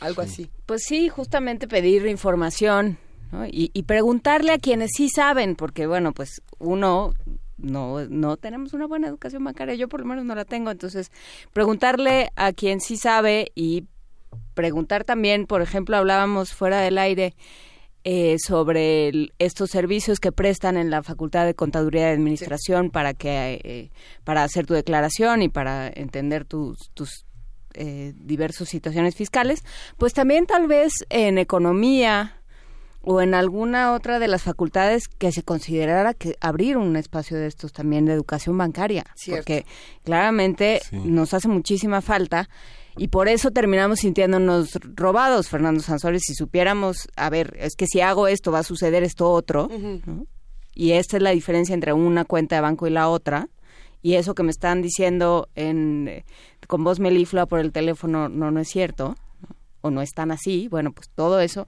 nos va, nos va a ayudar a salirnos de la tanda, Fernando Sansores. Sí, cuando usted publica un trabajo interesante, que desde 2012 a la fecha hay un, una expresión de el crecimiento de educación en el ahorro y educación en el crédito, y que curiosamente se transmite de padres a hijos. Es muy breve, muy poco, pero señalan ellos que hay un 16% en, la, en las actividades más organizadas, sistemáticas de muchos usuarios de la banca, que representan el 44% de los mexicanos. Ándale, ven más. O sea, sí, son 44%. Ya viene el buen fin.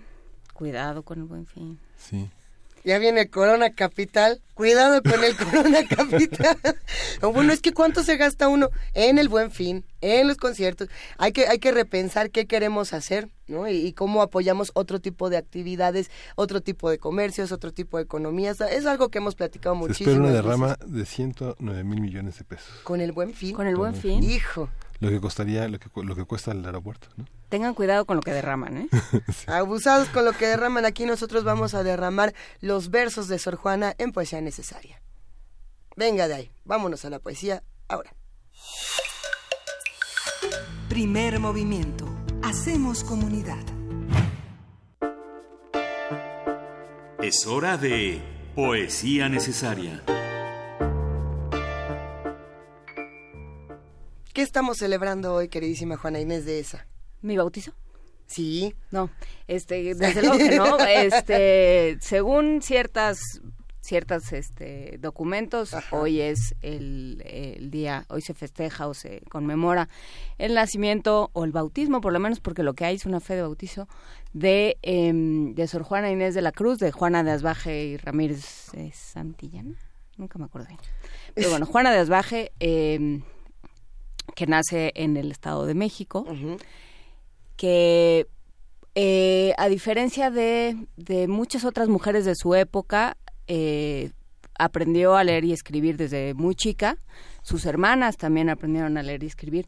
Y eso lo menciona Margot Glantz en una serie de ensayos muy interesantes sobre, sobre la figura de Sor Juana como, como la gran... Em, como el gran aporte o el gran don que le dio su madre, Isabel, eh, que dice, Isabel misma era contadora, se dedicaba a administrar una hacienda, em, la hacienda de Panoayán, y justamente ella no sabía leer y escribir y se preocupó porque sus hijas pudieran, aprendieran a leer y escribir sus hijas mujeres. Esto es muy importante y desde luego no solo marca a Sor Juana desde la infancia y, la ayuda como a construirse este personaje en el que luego se convierte, sino que además le da una profesión. Sor Juana también se dedica a administrar eh, el convento cuando entra finalmente, se suma a la comunidad de las Jerónimas.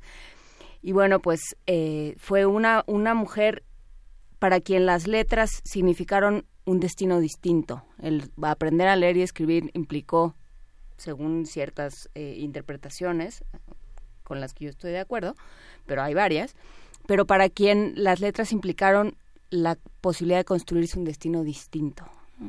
Y justamente de eso un poco se trata este, este soneto que tomamos de Descarga Cultura, que dice justamente, pues yo lo único que quiero es aprender, que fue el pleito de Sor Juana, porque Sor Juana fue muy perseguida, eh, ella dijo, yo vine a aprender. Ella dijo, o sea, en, la respuesta a Filotea dice, pero es que Dios me dio la curiosidad y la, y la necesidad de aprender, entonces ni modo que yo vaya en contra de Dios. El, el, la argumentación que construye en la respuesta a Filotea o que construye en, en sonetos como este, se centra en eso, en yo solo quiero aprender, yo solo quiero aprender porque fue algo, fue una curiosidad y un hambre que me dio Dios, y yo no puedo ir en contra de eso porque sería ir en contra de Dios. Entonces, toda esa argumentación que está desarrollada de manera más amplia en la respuesta a Surfilotea está contenida en este poema que justamente en este soneto cuyo primer verso es justamente en perseguirme mundo que interesas. Vamos a escucharlo.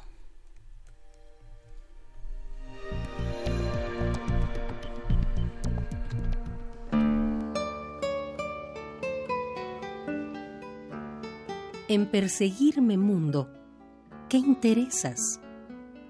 ¿En qué te ofendo cuando solo intento poner bellezas en mi entendimiento y no mi entendimiento en las bellezas? Estimo tesoros ni riquezas. Y así, siempre me causa más contento poner riquezas en mi entendimiento que no mi entendimiento en las riquezas. Y no estimo hermosura que vencida es despojo civil de las edades. Ni riqueza me agrada fementida.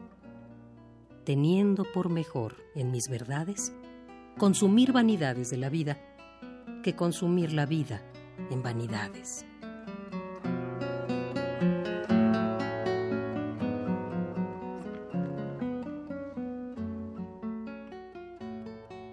Sor Juana Inés de la Cruz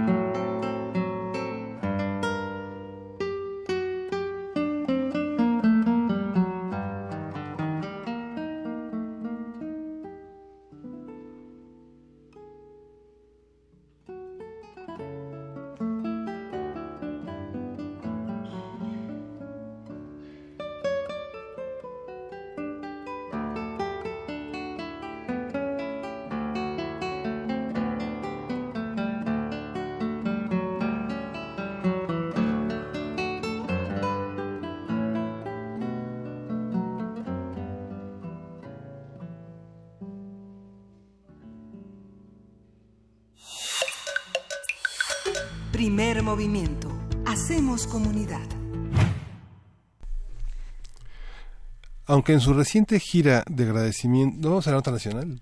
No, no, todavía en un momentito más. Lo que pasa es que tenemos aquí un problemita con los audífonos que están soltando un chirrido infernal y no sabemos por qué. Oye, justamente desde hoy en la mañana, desde muy recién comenzado este, este programa, ya nos nos mencionaban en Twitter el, el tristísimo fallecimiento de Olga Harmony, esta maestra, esta eh, pues pues intermediaria, tercera, digamos, entre la entre el arte y los estudiantes, importantísima para esta universidad, Miguel Ángel.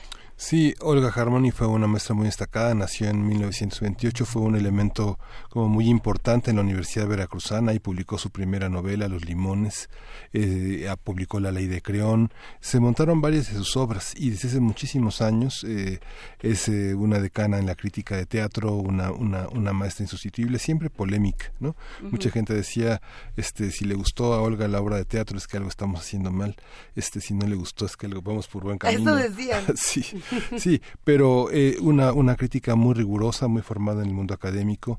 Yo creo que valdría la pena recuperar, nadie lo ha recuperado, el trabajo que publicó hace ya por lo menos 20 años en la revista Tramoya, haciendo un recuento del, eh, del teatro del 68, que, fue, que, que siempre fue una publicación muy atomizada. Su principal archivo, bueno, pues, pues fue el personal y el archivo de la SOGEM, donde están engargoladas las obras de teatro que jamás se publicaron, pero que se escenificaron con, conmemorando el 68 entonces, es un trabajo muy interesante. Les daremos la referencia en la semana porque está publicado en la revista Tramoya.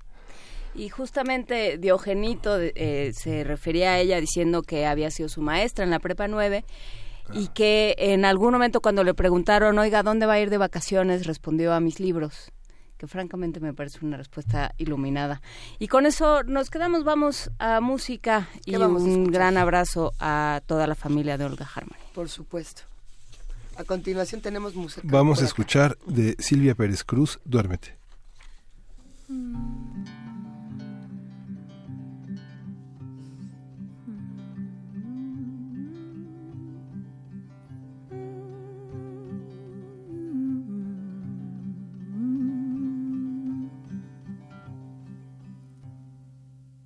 Duérmete,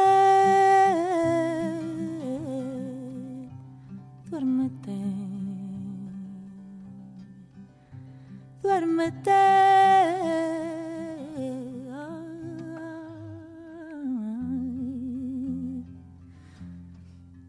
duérmete.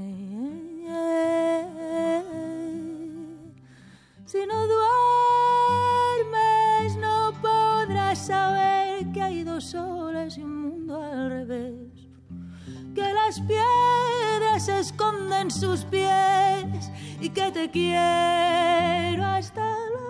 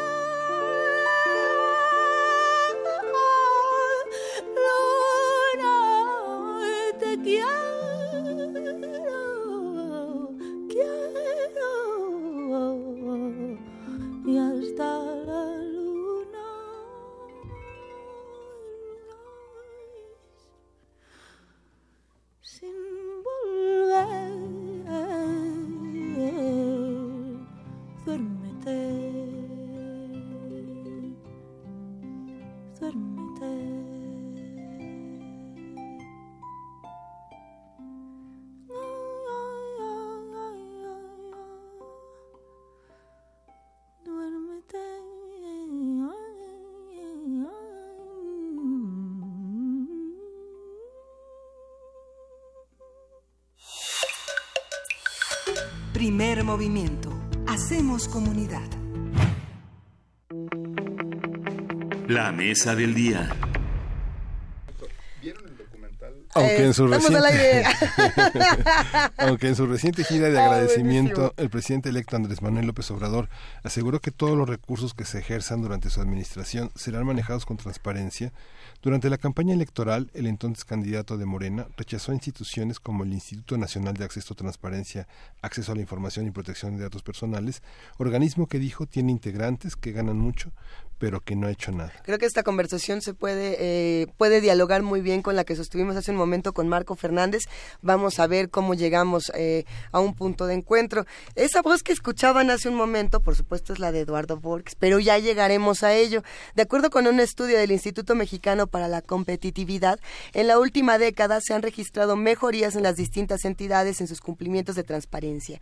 El Índice de Información Presupuestal Estatal 2017 revela que en comparación con el año anterior, 22 estados mejoraron, 3 se mantuvieron igual y en 7 entidades hubo retrocesos.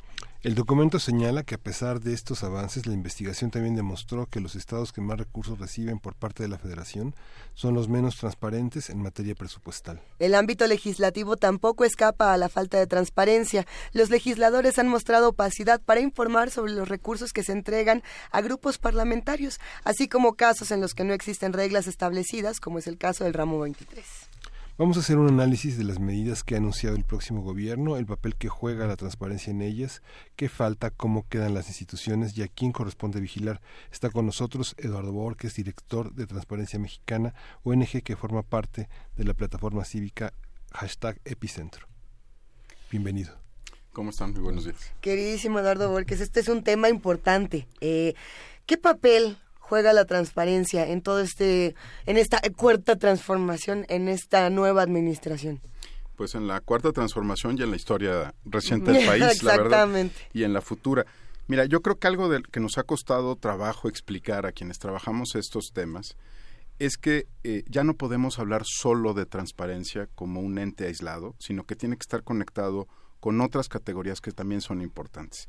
La transparencia tiene que estar aparejada con la rendición de cuentas, la rendición de cuentas tiene que estar aparejada con la fiscalización del gasto y cuando se investiga el gasto y se detecta una irregularidad, se abre un tema nuevo que es el de control efectivo sí. de la corrupción, ¿no? La investigación, sanción y reparación de daño.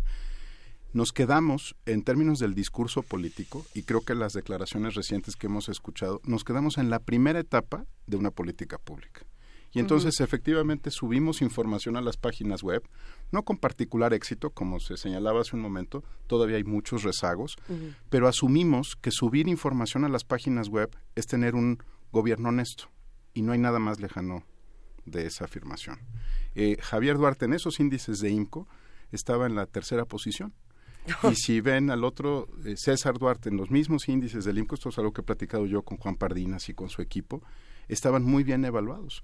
El gobernador Moreno Valle aparece en la posición número uno. Y yo creo que habría que empezar a distinguir entre transparentar información presupuestal y tener una buena gestión de gobierno. Es decir, se puede ser muy transparente y muy deshonesto. Eso lo llamamos en el lenguaje clásico cinismo, ¿no? Sí, porque tienes estos estos índices y al mismo tiempo tienes la estafa maestra. Exactamente. Por, por mencionar uno. Los, los contratos de, de Javier Duarte uh -huh. estaban en la página web, eran transparentes, claro. pero eran con empresas fantasma. ¿no? Entonces creo que tenemos que entender que eh, hoy día los conceptos van, van aparejados eh, con otras con otras cosas. Eh, en, por muchos años las vimos como temas aislados, pero no lo son. Sea, tú tienes que asegurar la transparencia para que la gente pueda ejercer su derecho a la rendición de cuentas. Para eso es que se pone tanta información en las páginas web con tantos formatos. Hemos platicado aquí desde los documentos PDF hasta los datos abiertos. Uh -huh. Pero eso solo posibilita la rendición de cuentas. Si tú no eres un sujeto activo de derechos como ciudadano y no ejerces, digamos, no solo el derecho a la información, sino el derecho a que te rindan cuentas con calidad con, sobre las decisiones que se han tomado en base a esa información, te quedas te quedas solo con un documento.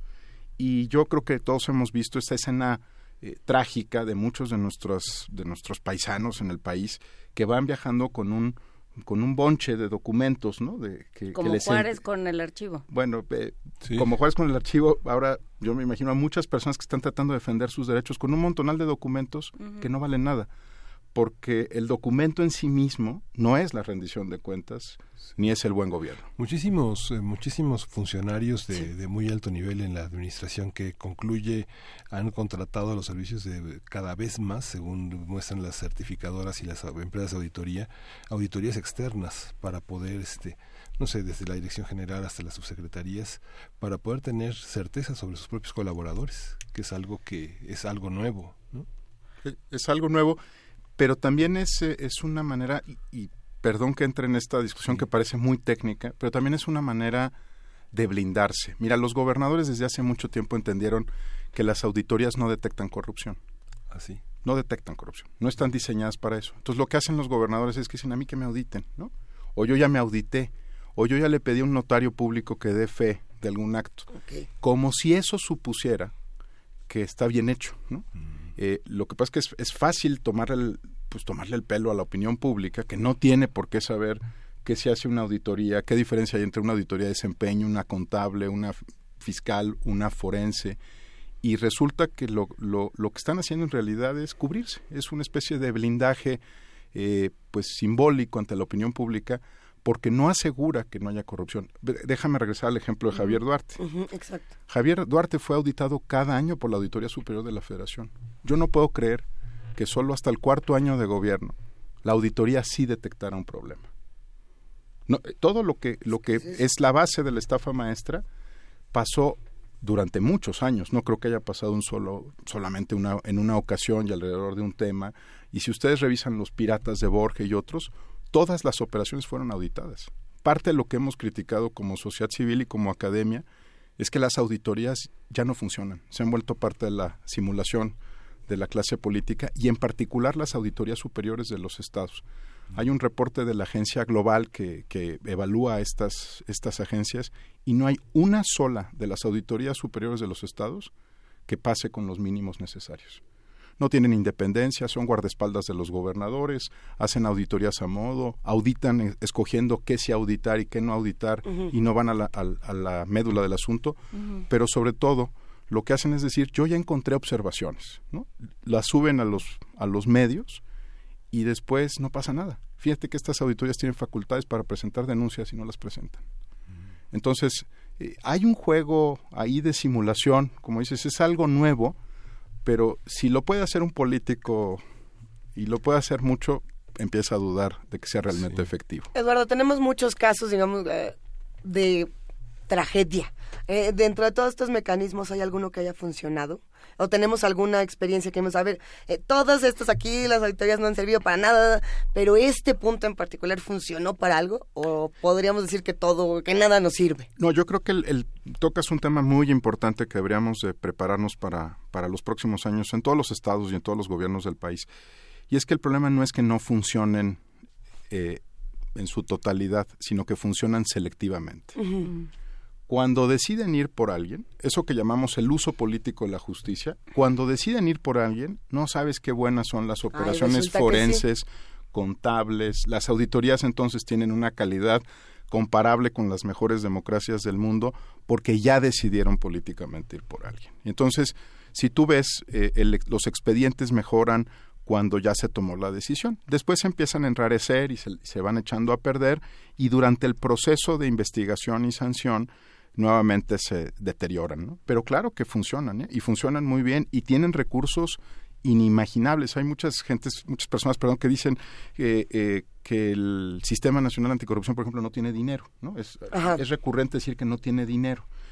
Pues nosotros identificamos que hay alrededor de 75 mil millones de pesos para el Sistema Nacional Anticorrupción. Ah, lo que pasa es que los tienes que usar, ¿verdad? Y tienes que empezar a dar resultados con esos recursos. Eh, hoy hablaron con Marco Fernández sobre el tema de la Fiscalía General. No hay institución más costosa que la Procuraduría General de la República. ¿eh?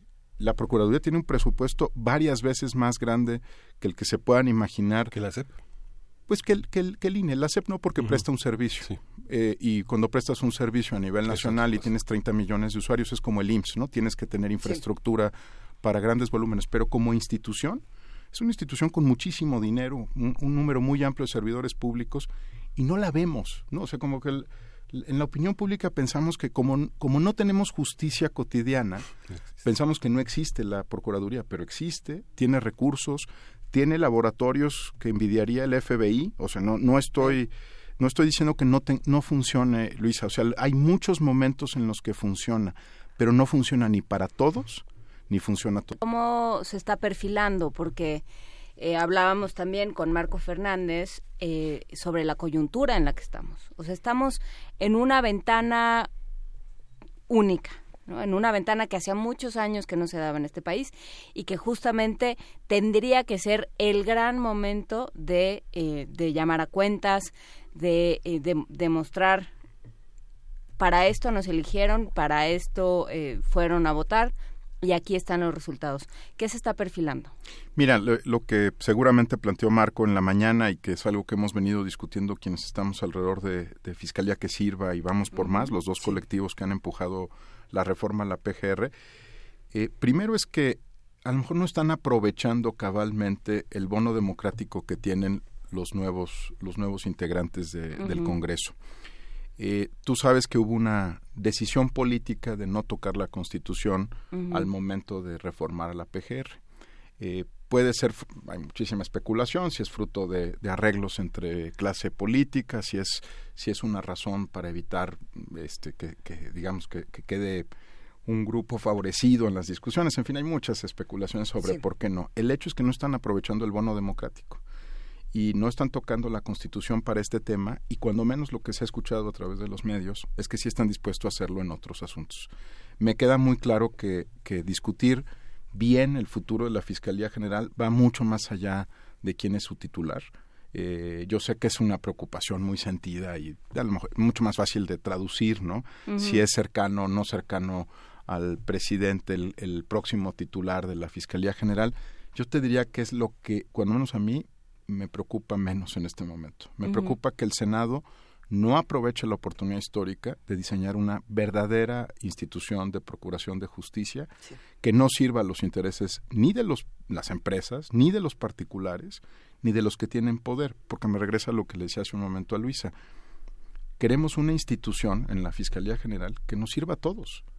Que si alguno de nosotros tiene que pasar por, la, por el Ministerio Público Federal, sepa que no tiene dueño, se trata de una empresa o se trata de un político. Sepa que el único dueño de la fiscalía es la sociedad mexicana y que es nuestro abogado al momento de acusar y presentar frente a un juez.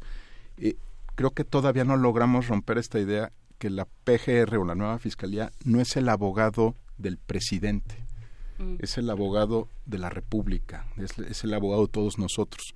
Y yo les aseguro que cuando menos con las discusiones que deben haber escuchado y leído en los medios, ustedes no sienten que la nueva fiscalía les vaya a servir a ustedes, tanto como a los políticos o a las empresas. ¿Por dónde empezar? ¿Cómo construir un, sistema, digamos, cómo tomar la, la, eh, la experiencia que se ha, ido acumulando cómo utilizar o no las, las eh, instituciones que ya tenemos, el IFAI, todo esto, cómo, cómo realmente consolidarlo y con quién hablar, quién, quién se está ocupando del tema de transparencia en el gobierno eh, entrante. Mira, las políticas de anticorrupción yo creo que van a, el eje de las políticas de anticorrupción van a estar en la Fiscalía General de la República.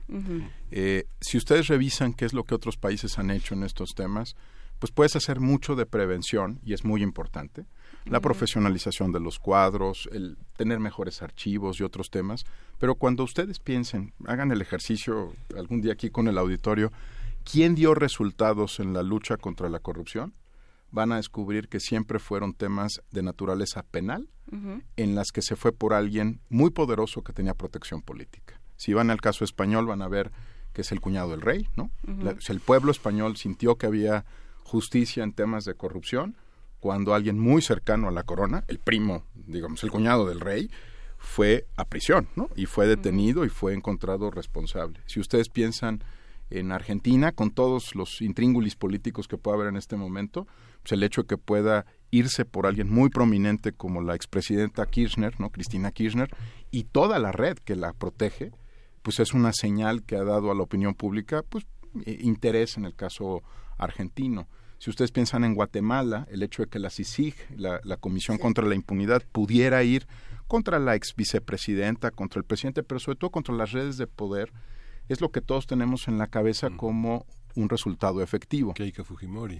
Keiko, el, el, fiscal Pérez, que por cierto estuvo en Chihuahua hace unos, unos días con nosotros y que la verdad es, es un hombre muy serio que viene del servicio de carrera, ¿no? no es un funcionario designado, él viene haciendo su vida dentro de la Procuraduría o de la Fiscalía peruana, pero está el caso de Keiko Fujimori y si me apuras, cuatro expresidentes peruanos, ¿no? Sí. Eh, y si piensas en Colombia, vas a ver que el, el tema es sí es procurar justicia, porque la parte preventiva la podemos eh, discutir en estas mesas con muchísimo interés. Para nosotros es apasionante, lo, lo, confieso, ¿no?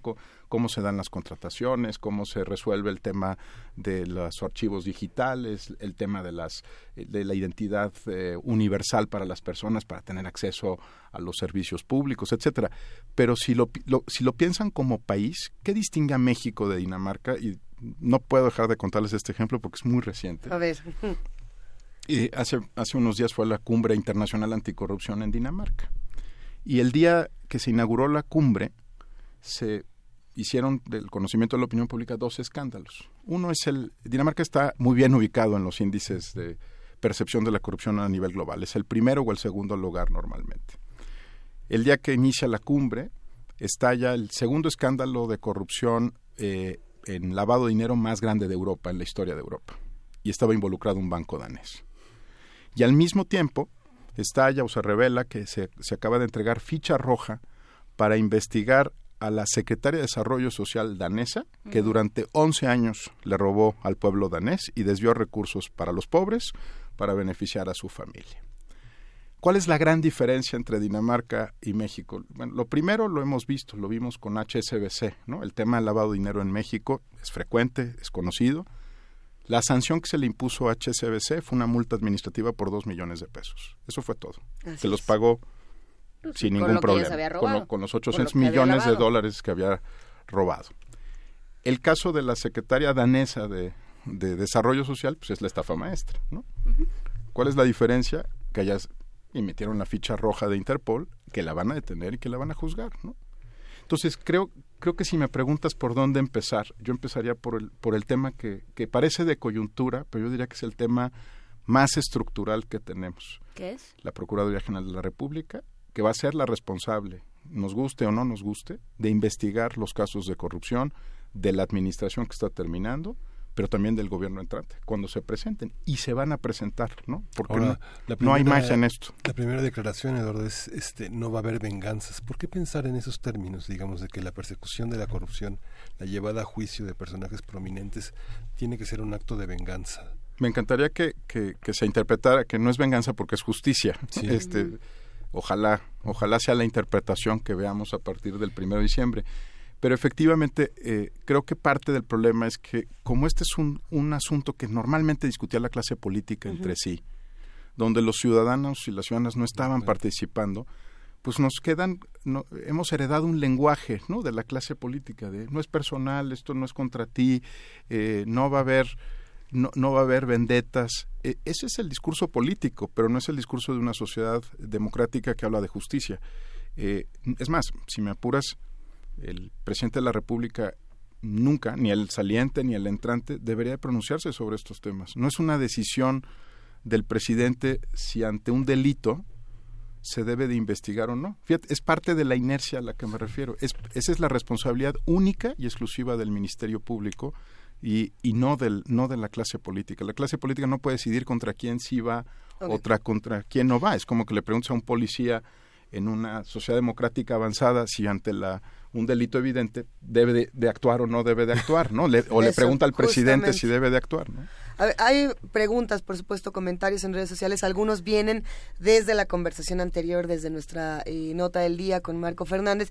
Si todo comienza con la PGR, o si todo podría eh, tomar mejor rumbo con la PGR, y vivimos como si tuviéramos una institución, ah, ¿cómo decir? Como guajolote sin cabeza. ¿Por dónde? Como decía Marco, modificando la ley, uh, subiendo sueldos, bajando sueldos. ¿qué, ¿Cuáles serían estos primeros cambios que tú tendrías que apuntar, queridísimo Eduardo? Mira, creo que, Luisa, primero creo que sí es un cambio de perspectiva, porque por mucho tiempo hemos hablado de áreas anticorrupción y de auditores y Y esta es la primera vez en la historia del país que estamos hablando de la importancia que tiene la Fiscalía General. Eso ya es un logro. ¿eh? ¿Eh? no crean que es un tema que no se supiera hace 25 años. Es un tema que la clase política se negaba a discutir con la academia y con la sociedad civil. Nos decían, bueno, transparencia sí, porque eso abre documentos y pone cosas en la página web. Oye, ¿y qué tal si hablamos de fiscales generales? No, no, eso, ese es un tema que vamos a ir tocando en el futuro. Entonces ya llegó el momento de tocarlo. Eh, no es el único tema, la agenda anticorrupción es una agenda compleja, tenemos que perfeccionar las auditorías superiores de los estados, las contralorías, en fin, pero el eje sí está ahí. ¿no? Entonces, el, el, primer asunto, y me encanta el ejemplo que pones de que está descabezada, ¿no? parecería que una institución necesita tener titular para funcionar. ¿Y no? sí y no. O sea, lo deseable, lo deseable es que tengas una cabeza, pues que le da sentido, visión, liderazgo, que, que pone rumbo y por supuesto me encantaría que la PGR tuviera un titular y que hubiera responsable de la Fiscalía Anticorrupción. No estoy diciendo que no, pero como en quién reside realmente la posibilidad de investigar en el Ministerio Público. Y el, el, la autonomía constitucional que ya tiene el Ministerio Público le permitiría, si no tuviéramos esta deformación institucional, investigar en cualquier momento. Porque el MP incluso es autónomo del titular de la Procuraduría. Entonces, ¿a quién le dimos la autonomía constitucional? Estoy hablando de la Constitución del 17, ¿eh? no de nada nuevo. Al Ministerio Público, ¿no? Al, ese es el, el agente responsable. Déjame ponerte un ejemplo polémico hoy día por la decisión que ha tomado eh, el juez Moro de convertirse en parte del gabinete de, Bolsonaro en Brasil. Pero déjame ponerte un ejemplo brasileño. Sí, sí, sí. El, el juez Moro era un juez en Curitiba, no era el presidente de la Suprema Corte de Brasil, ¿verdad? Y el fiscal que inició la investigación de Lavallato era un fiscal local en Curitiba. Sí, tenía fuero federal, o sea, trabajaba en el ámbito federal, pero no, no era el fiscal general de la República. Vean qué buen ejemplo pones porque nos han, nos han hecho pensar que si no tienes fiscal general o si el fiscal general es bueno o es malo, los otros ministerios públicos, cientos de ministerios públicos, no tienen nada que hacer. Sirven, Y no tienen nada que hacer. O sea, lo que ilustra el caso brasileño y por cierto también el de Perú, este fiscal, el fiscal Pérez, es un fiscal, perdónenme que use la expresión, pero para identificarlo, de tercer nivel en la Procuraduría. No es el fiscal general de Perú. ¿eh? Eso es importante. Y, y, está haciendo su trabajo y está recibiendo incluso fuego directo del fiscal general, ¿eh? que, en, que en los medios de comunicación lo está acusando todos los días de, de ser incompetente y que lo va a remover y lo va a remover, pero tiene tal nivel de independencia este fiscal, que es el equivalente a un MP, que puede ir contra la hija de un hombre tan poderoso como Fujimori, ¿no? Es para ilustrar por qué ¿Por qué sí tenemos que profesionalizar la PGR? Tiene que tener un temple enorme para aguantar esa presión política. Y, tienes que tener la posibilidad de saber, me puedo blindar de alguna manera, digamos, o, sea, no, no, me, no voy a acabar con mi carrera política o con mi forma de vida en este momento, o muerto. El fiscal de entonces de Brasil no era el fiscal general, el fiscal de Perú, por ejemplo, y está en el diseño institucional. O sea, la, parte de lo que se está discutiendo, se discutirá esta semana en el Congreso, es exactamente qué tipo de institución queremos, ¿no? Eh, ¿Cómo proteges esa carrera? Pues con la profesionalización. Por ejemplo, que tú sepas que no te van a remover, que no te pueden remover porque le resultaste incómodo a algún miembro de la clase política. A ver, tú, tú mencionabas de pasada, ya para terminar esta conversación por el día de hoy, por lo menos, Eduardo Borges, eh, tú mencionabas de pasada la CICIG en Guatemala, eh, que es un organismo que depende de Naciones Unidas. Pues tiene un grado de autonomía tal, ¿no? Que depende más de un, de un proyecto con Naciones Unidas que de la Fiscalía General de Guatemala. Eh, ¿Quién, de dónde salió? ¿Quién lo llamó? ¿Cómo se constituyó la CICIG? ¿Cómo llegó a Guatemala? Eh, voy a tratar de hacerlo muy breve y un día platicamos largo sobre esto porque es muy interesante. Normalmente en crisis políticas se convoca a fiscales realmente independientes. Eso es lo que, lo que normalmente ocurre en el mundo. Eh, Montesinos y Fujimori, por ejemplo, nombraron a José Ugaz cuando fueron ellos eran presidente y jefe de la oficina de la presidencia, nombraron un fiscal independiente y nunca esperaron que Ugaz después los investigara a ellos. En el caso de Guatemala pasó algo muy similar. En una de las crisis políticas que enfrentó Guatemala, eh, al propio Ejecutivo guatemalteco se le ocurrió invitar a Naciones Unidas a formar una comisión especial que tenía que ver más con el tema de paz y con la, con la construcción de justicia después de la guerra. Pero pues una vez que tú investigas con seriedad, pues lo que podría parecer solo una violación grave de derechos humanos resulta que tiene ramajes que van hasta, hasta la clase política y temas de corrupción asociados. Por supuesto. Em, mucho de lo que hemos aprendido de la CICIG es que los, los grandes casos de corrupción, por ejemplo, en, en derechos humanos, están conectados con corrupción política y la corrupción política está conectada con corrupción electoral. Entonces, en realidad, cuando investigas bien y vas por la red completa, no tienes solo un chivo expiatorio, para usar la expresión de moda, sino encuentras que es una red, ¿no? que, que daba protección a todos los integrantes y que por lo tanto tienes que investigar la red. Eso fue, digo, estoy resumiendo 10 años de discusiones en Guatemala, pero más o menos es lo que ocurrió. Pues habrá que habrá que tener varios años de discusión aquí también y, varias eh, pues urgencias, ¿no? Que hay temas que son urgentes y que y que parece que no se están solucionando, Eduardo Borges. Yo yo creo que a, ver para ponerle el yo, yo sí estoy confiado que muchas cosas van a pasar y muchas de ellas pueden ser buenas. Eso. Pero necesitas eh, siempre pienso en cómo se negoció la Guerra Fría y hay una frase que resume cómo se negoció la Guerra Fría. Y la Guerra Fría se negoció con esta expresión, decía, confía, pero verifica.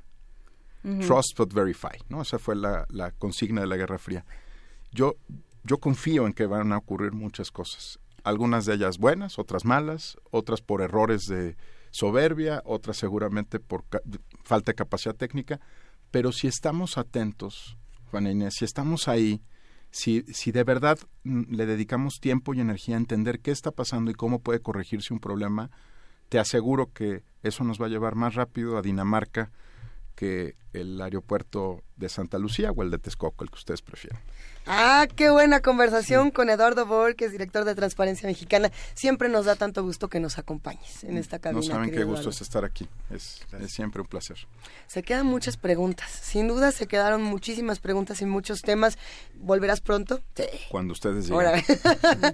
Pues nos despedimos con un poco de música por ahora y quédense con nosotros. ¿Saben qué? Tenemos una buena llamada, así que mejor vámonos directo para allá.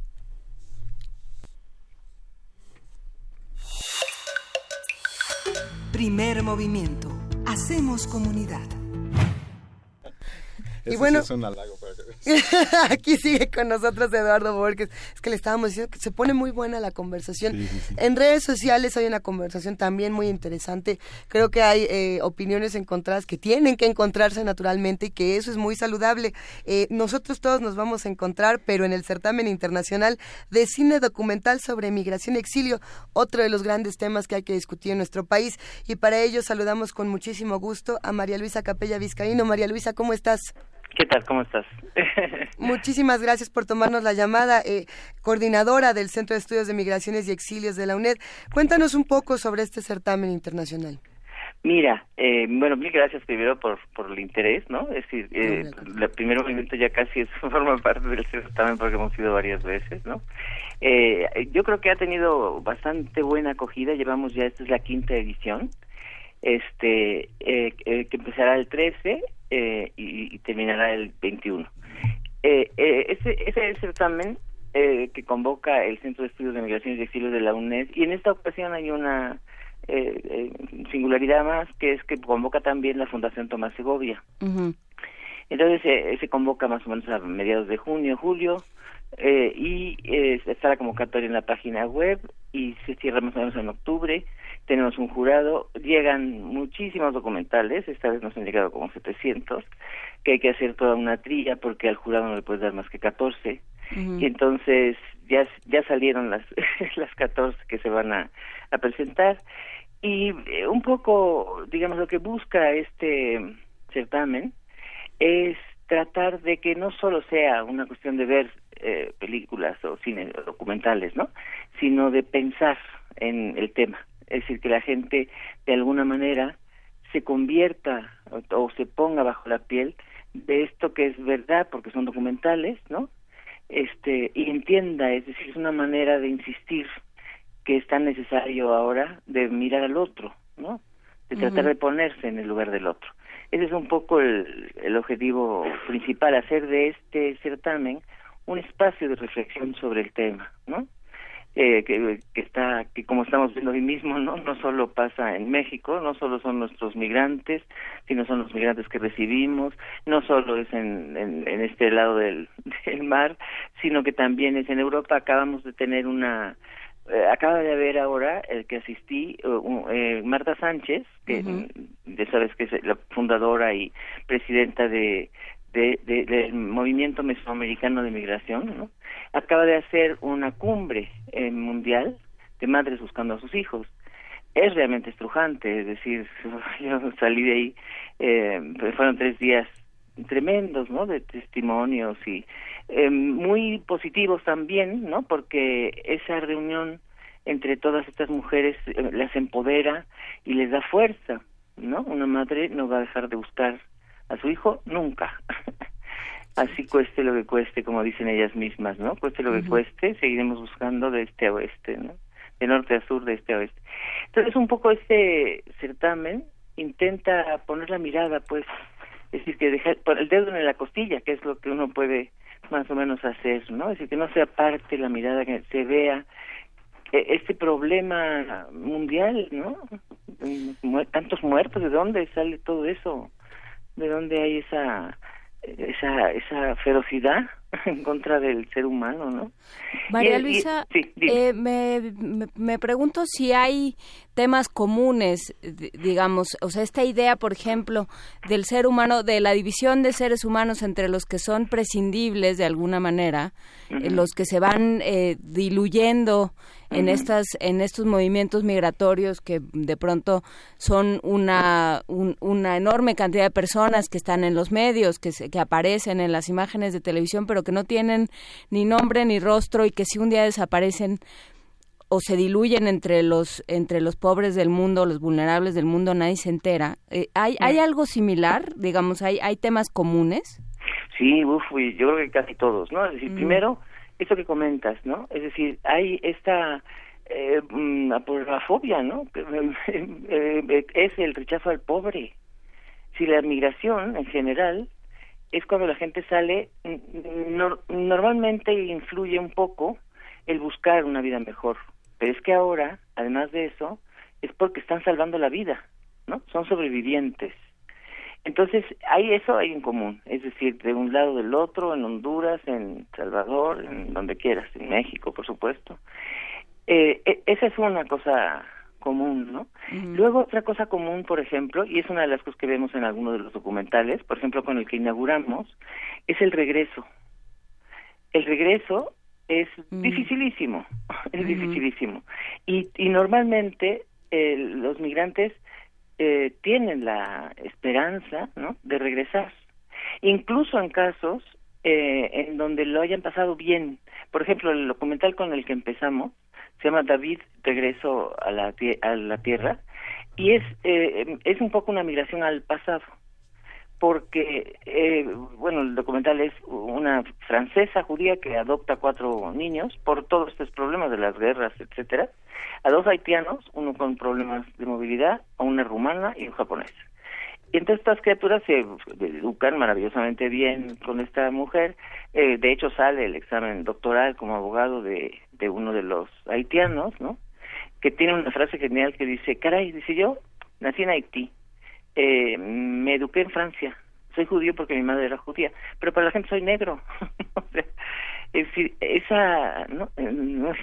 y entonces regresa, esa, eso lo tienen todos los hermanos, el que tiene móvil, dificultad móvil, no puede, ¿no?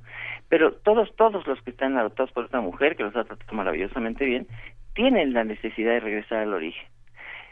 Eh, ¿qué, ¿Qué les pasa a nuestros migrantes cuando regresan, cuando los deportan y regresan? Entonces, no son nadie, no tienen cuenta bancaria, no pueden alquilar un, un, un cuarto, ¿no? O sea, e, ese es un tema común también, ¿no?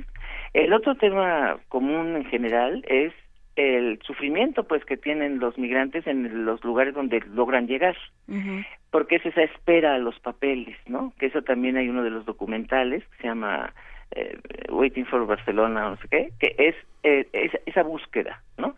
Esa espera eh, angustiosa, mm, peligrosa, mm, mm, siempre están perseguidos hasta que no hay papeles, etcétera, y en general eso termina y este documental lo, lo pone muy claro en una en un en un problema psicótico en el migrante, ¿no?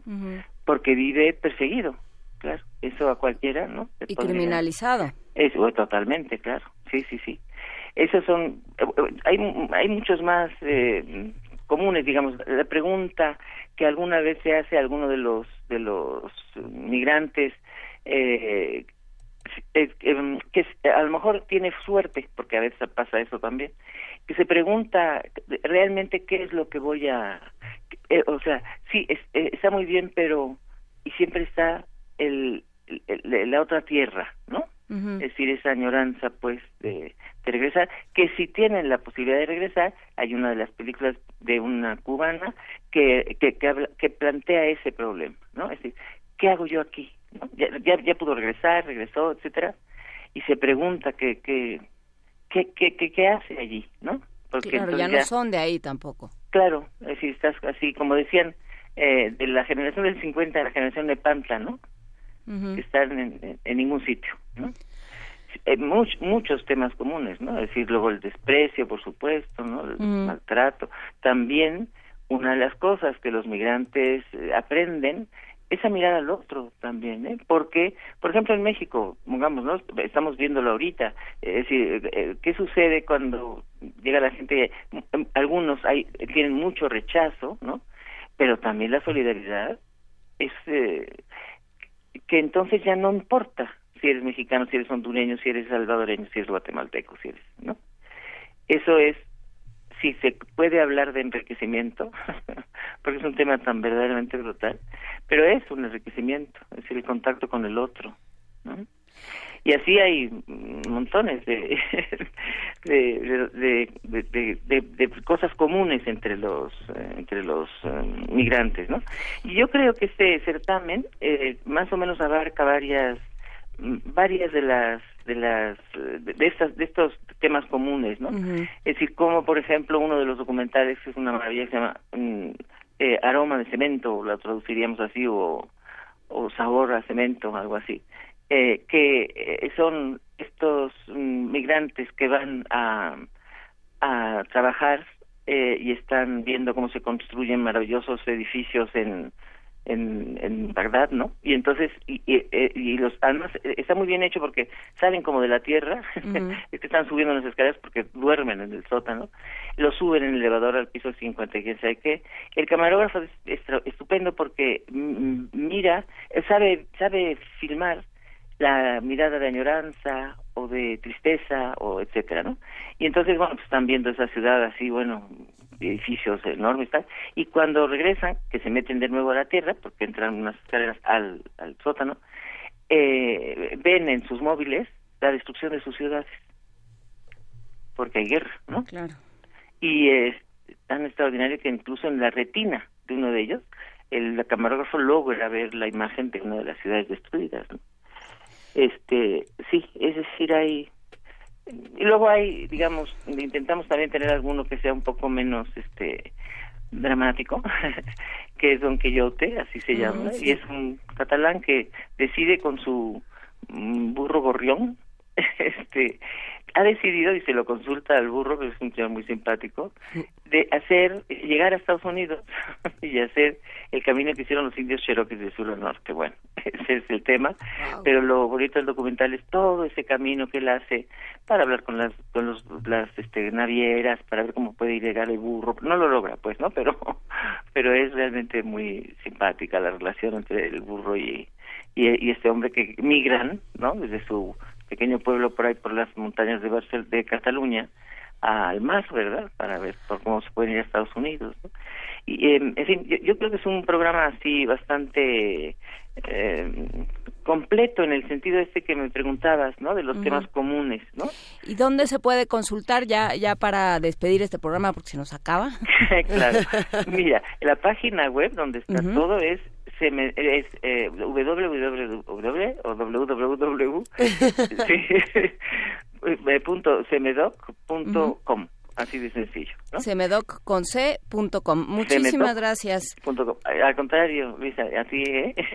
mil gracias a ustedes. Muchas gracias, María Luisa Capella la, la, inauguración es ahora el 13 y estará ahí el embajador de España en México, estará Marta Sánchez y estará eh, la directora del primer documental.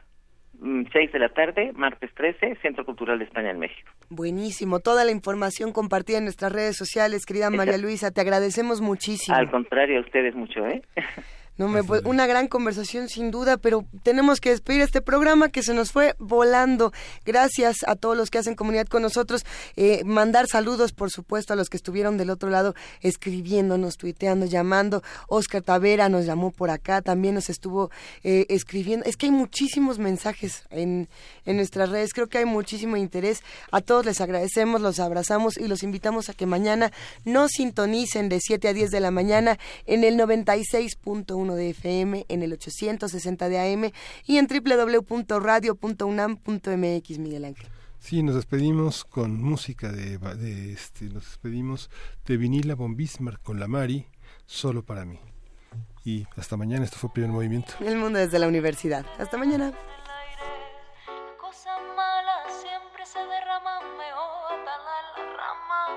Descubrir y sentirlo como está desnuda en el limbo.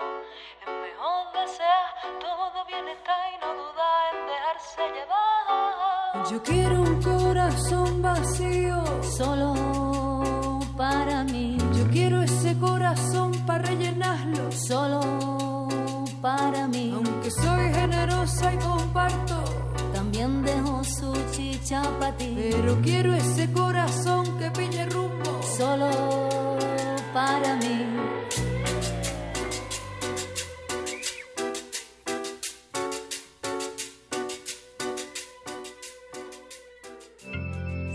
Radio UNAM presentó Primer Movimiento. El mundo desde la universidad.